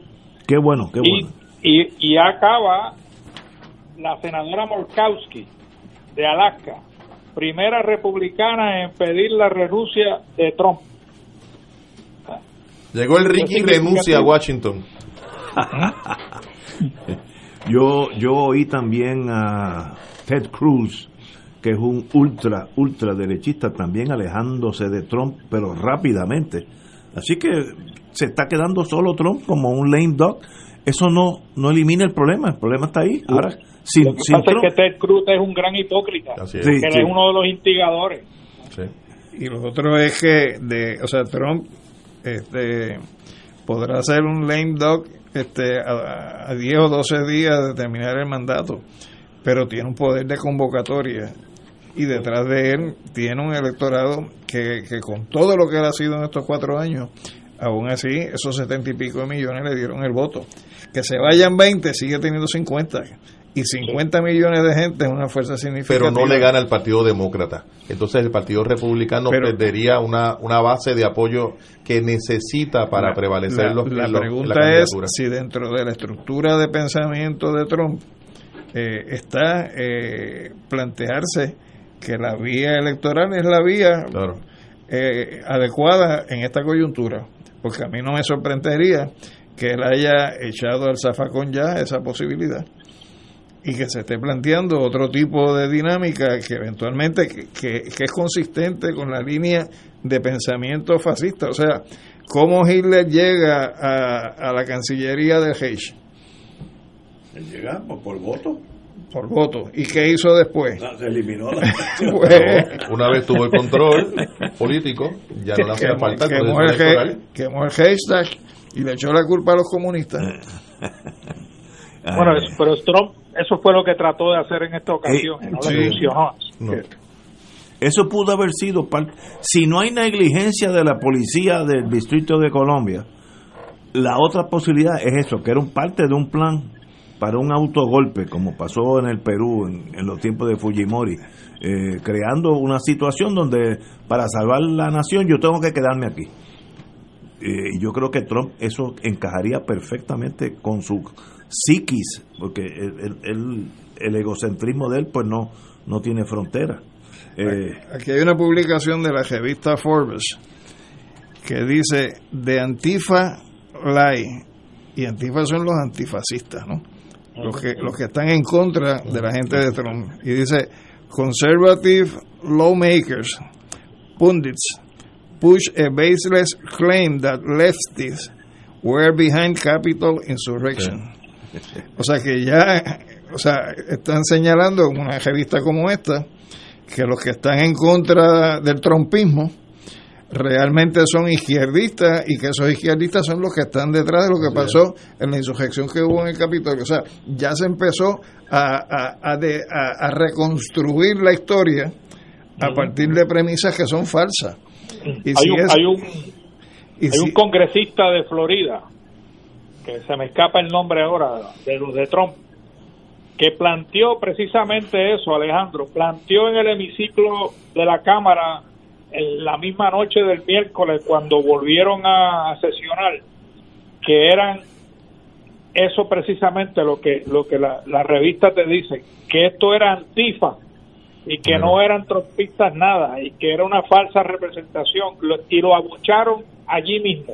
Y, anteriormente para el proceso electoral habían mencionado que Maduro y el gobierno de Venezuela había intervenido en el proceso electoral de los Estados Unidos para facilitar que Joe Biden se robara las elecciones. Eh, Es una, es una historia montada sobre otra historia para justificar el salirse de la corriente electoral que perdieron eh, y entrar y, y justificar el, una, una alternativa de movilización en la calle y una movilización armada, que es lo que, lo que estamos viendo y es el gran peligro que representa este movimiento.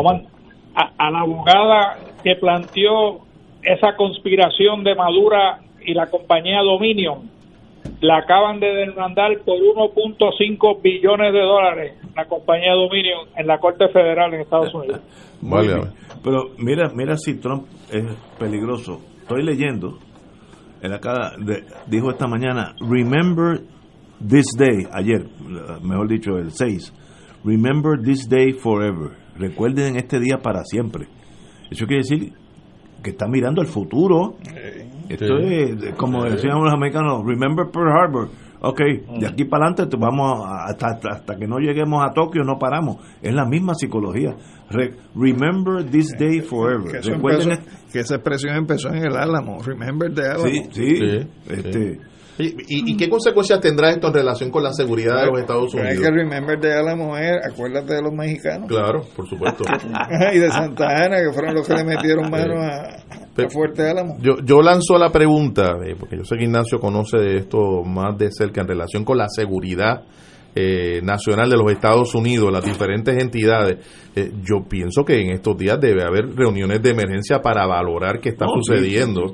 Eh, en la, por ejemplo, en, la, oficina que tiene que ver con velar la seguridad del presidente, la vicepresidenta electa, el servicio secreto, el FBI con relación con las investigaciones, la, la oficina esta de seguridad nacional, porque ciertamente hay miles de personas armadas en este momento en los Estados Unidos muy identificadas con el trompismo, eh, con la supremacía blanca, dispuestos a, hacer lo que ya hicieron. ¿Tú sabes cuántas armas civiles se estima? Esto es un, un resultado del National Rifle Association, la entidad privada pro, pro armas de fuego. Ellos estiman que hay 630 millones de armas civiles en Estados Unidos. Es el país más armado civilmente del mundo. No hay mundo que, en el mundo entero, no hay país que tenga más armas civiles en manos, no en manos del ejército, en manos de Doña Yuya, 630 millones de armas.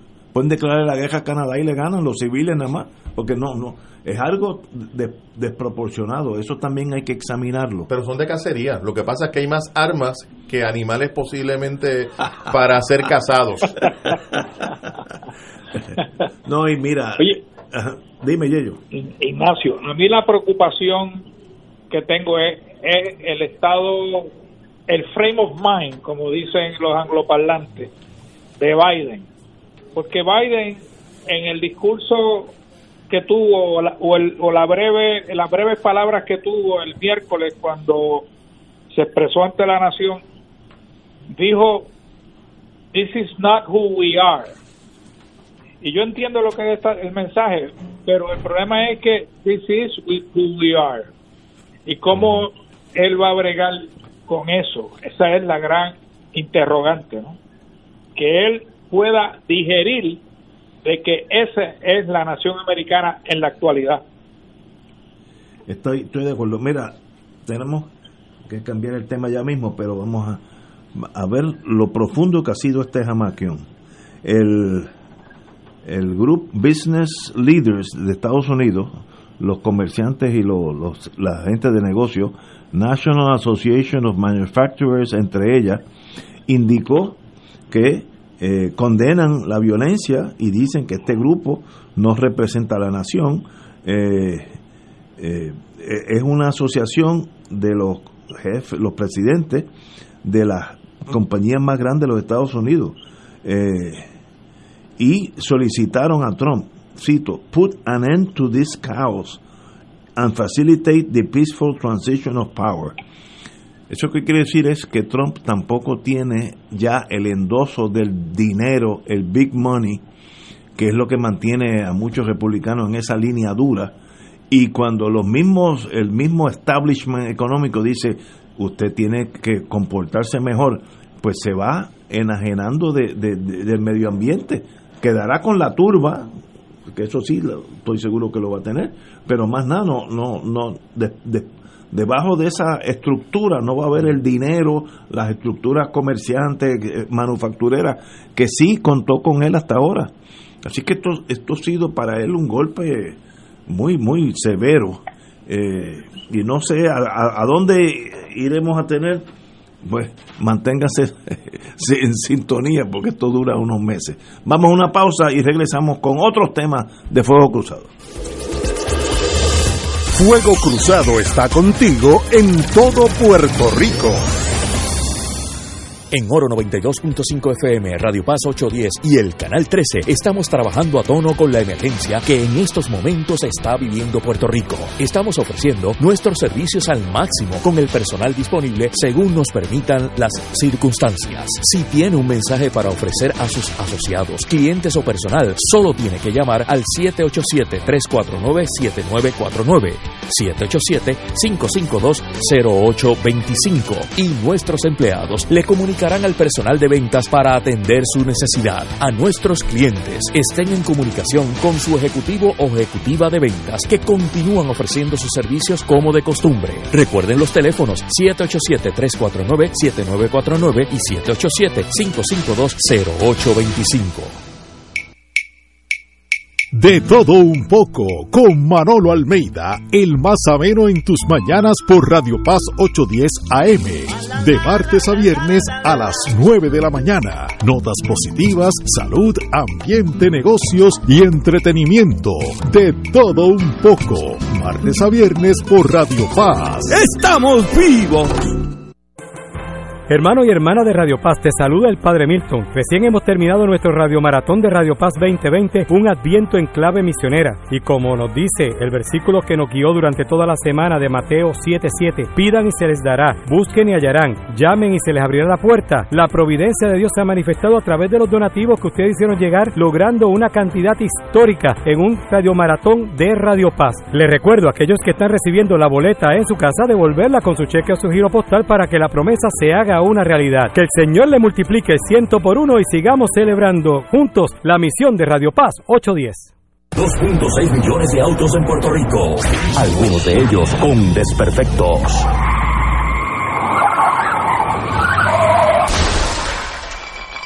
Autocontrol. Tu carro. Tu carro. Tu mundo. Lunes a viernes a las 11 de la mañana por Radio Paz 810 AM.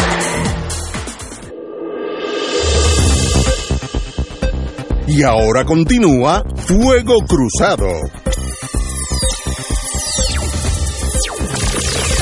Bueno, amigos, como nosotros también salimos de una elección mucho más pacífica, pero hay su sus problemitas pequeños que bueno, que no, no estamos allá dando dando tumbos y macanazos.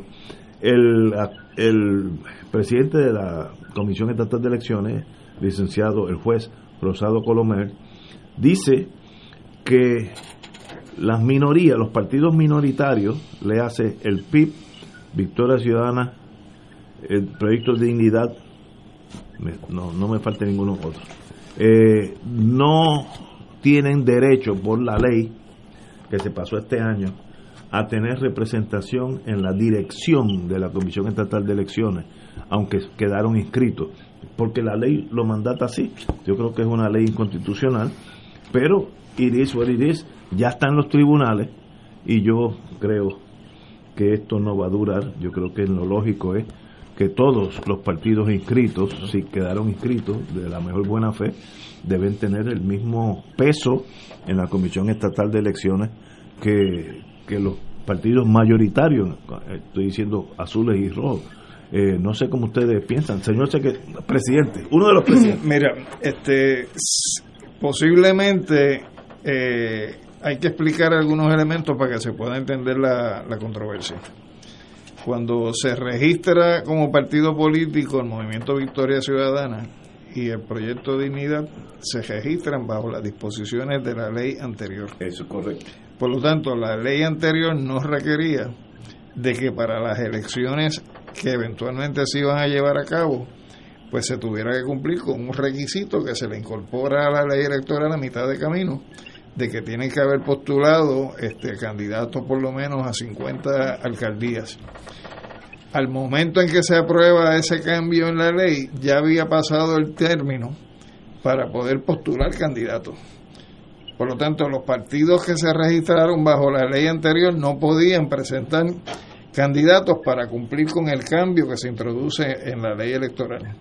Y el resultado es que la ley electoral lo que plantea es que la Comisión Estatal de Elecciones va a estar compuesta por el juez presidente y por no más de, de dos partidos mayoritarios. Y, con- y conforme, por eso, que sería entonces para mantener el bipartidismo y el control de esos dos partidos de la Comisión Estatal de Elecciones. El planteamiento es que si ellos se registraron bajo la ley anterior y el momento para poder cumplir con los requisitos de la nueva ley ya había pasado el término para poder someter candidaturas, no se le puede entonces ahora quitar la posibilidad de que formen parte de la Comisión Estatal de Elecciones, el juez presidente y los tres integrantes de los partidos principales. ¿Qué pasa? La posición que tiene el Partido Independentista puertorriqueño eh, es de que debe ser todos los que quedaron inscritos. Y yo creo que en, en justicia así debería ser, porque uno no puede eh, aplicar con carácter retroactivo eh, una disposición de ley que se adopta cuando ya se ha cumplido con los requisitos que establecía la ley electoral anterior para poder registrarse como partido y, y poder competir para un proceso eh, de elecciones. Así que me parece que la decisión que está tomando el juez presidente de la Comisión Estatal de Elecciones es una determinación a base de una lectura literal de lo que dice la ley sin tomar en consideración cuál ha sido la realidad del proceso bajo el cual esa ley se aprueba y cuál era la realidad de los partidos políticos emergentes al momento de registrarse.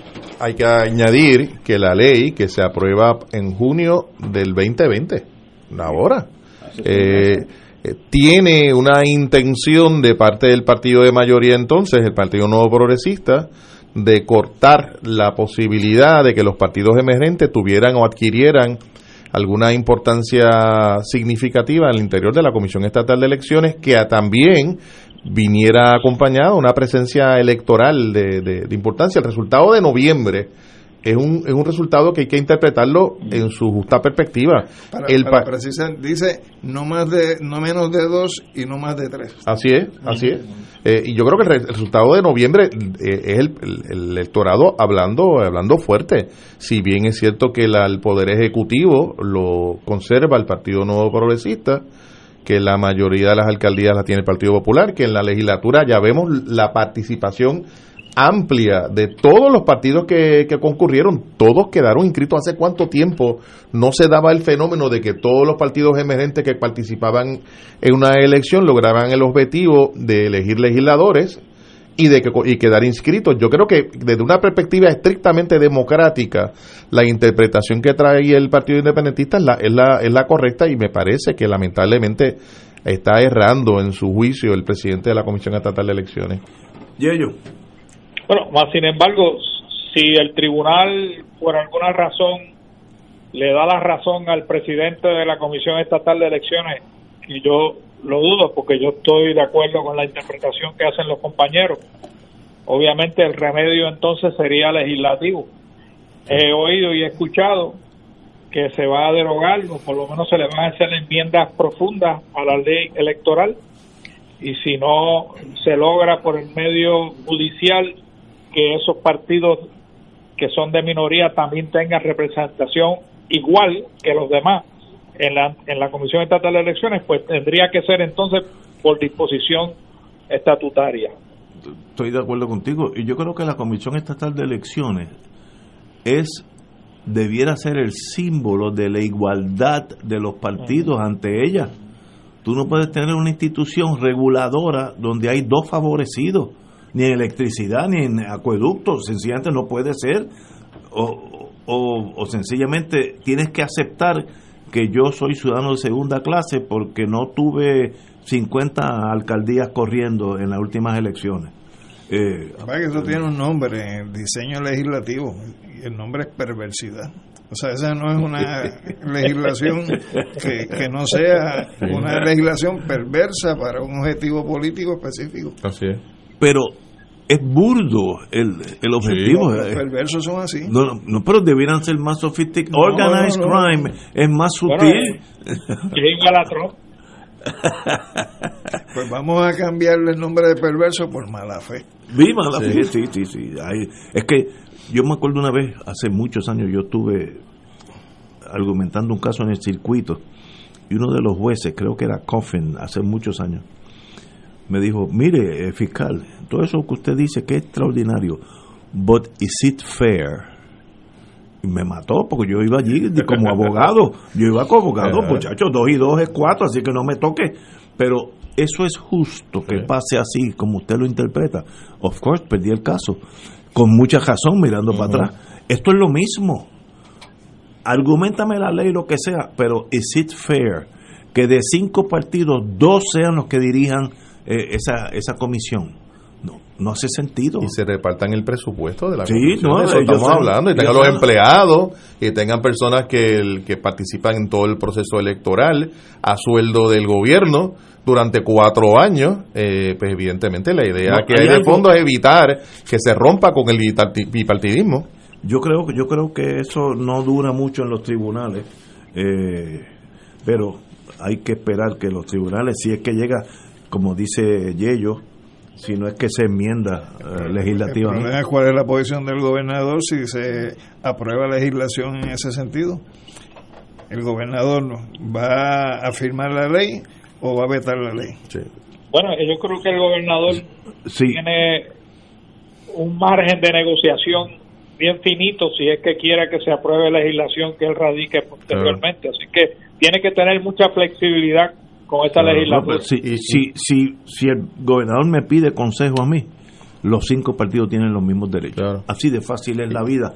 No me lo complique con planteamientos Sí. jurídicos. Así de, los cinco son iguales. Sí, hablando del gobernador, Ignacio, Sí, yo lo vi en una entrevista que hablaba de asunto laboral aquí y está. hablaba de salario mínimo, de que estaba en- inclinado a aumentar el salario mínimo, pero que estaba esperando que Biden actuara.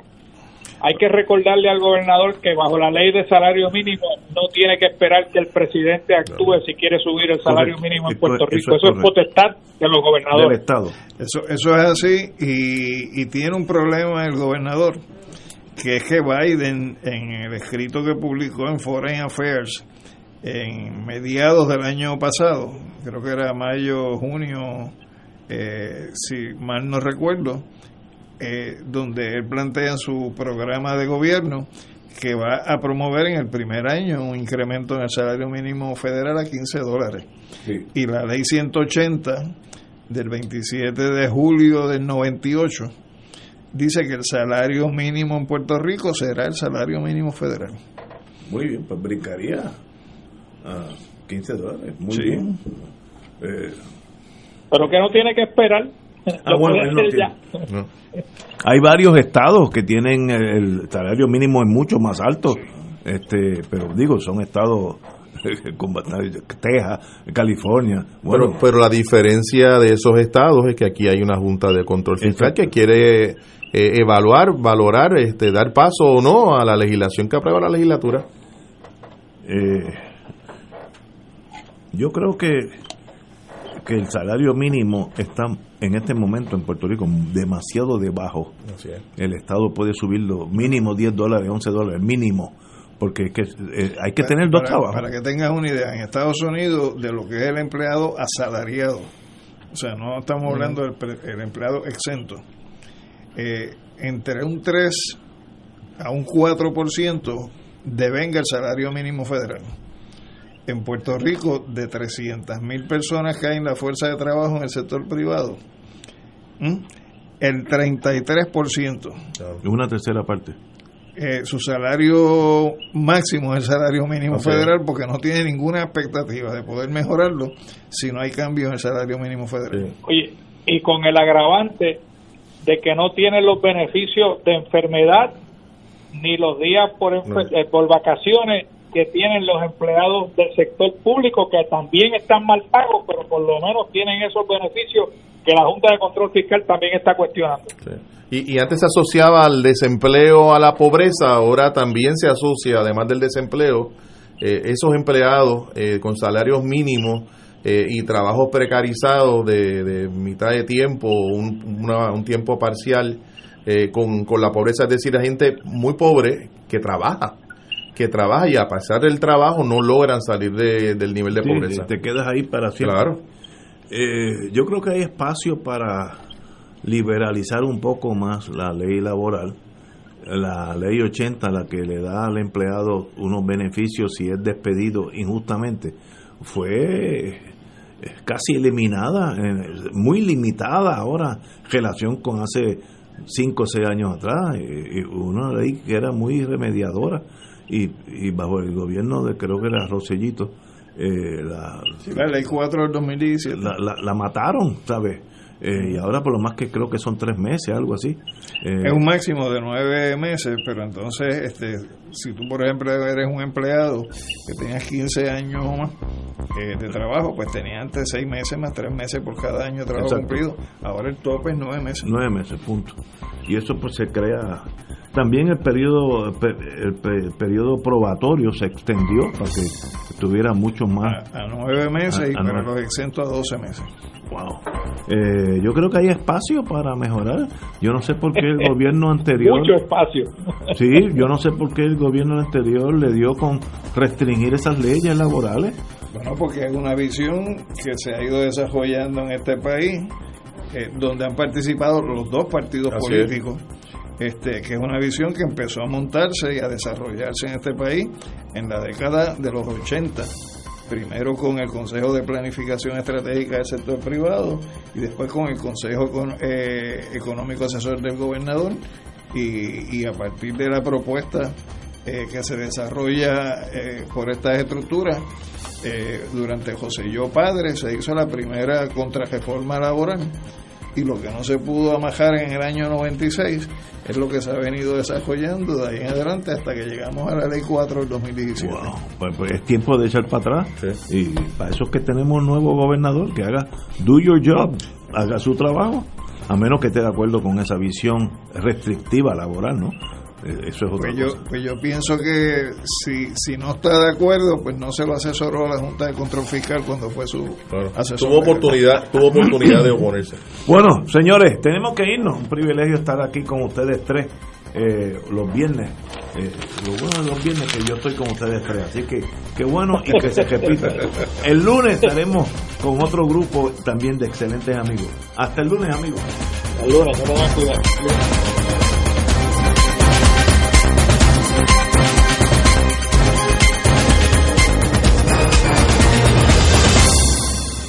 Esta emisora y sus anunciantes no se solidarizan necesariamente con las expresiones vertidas en el programa que acaban de escuchar.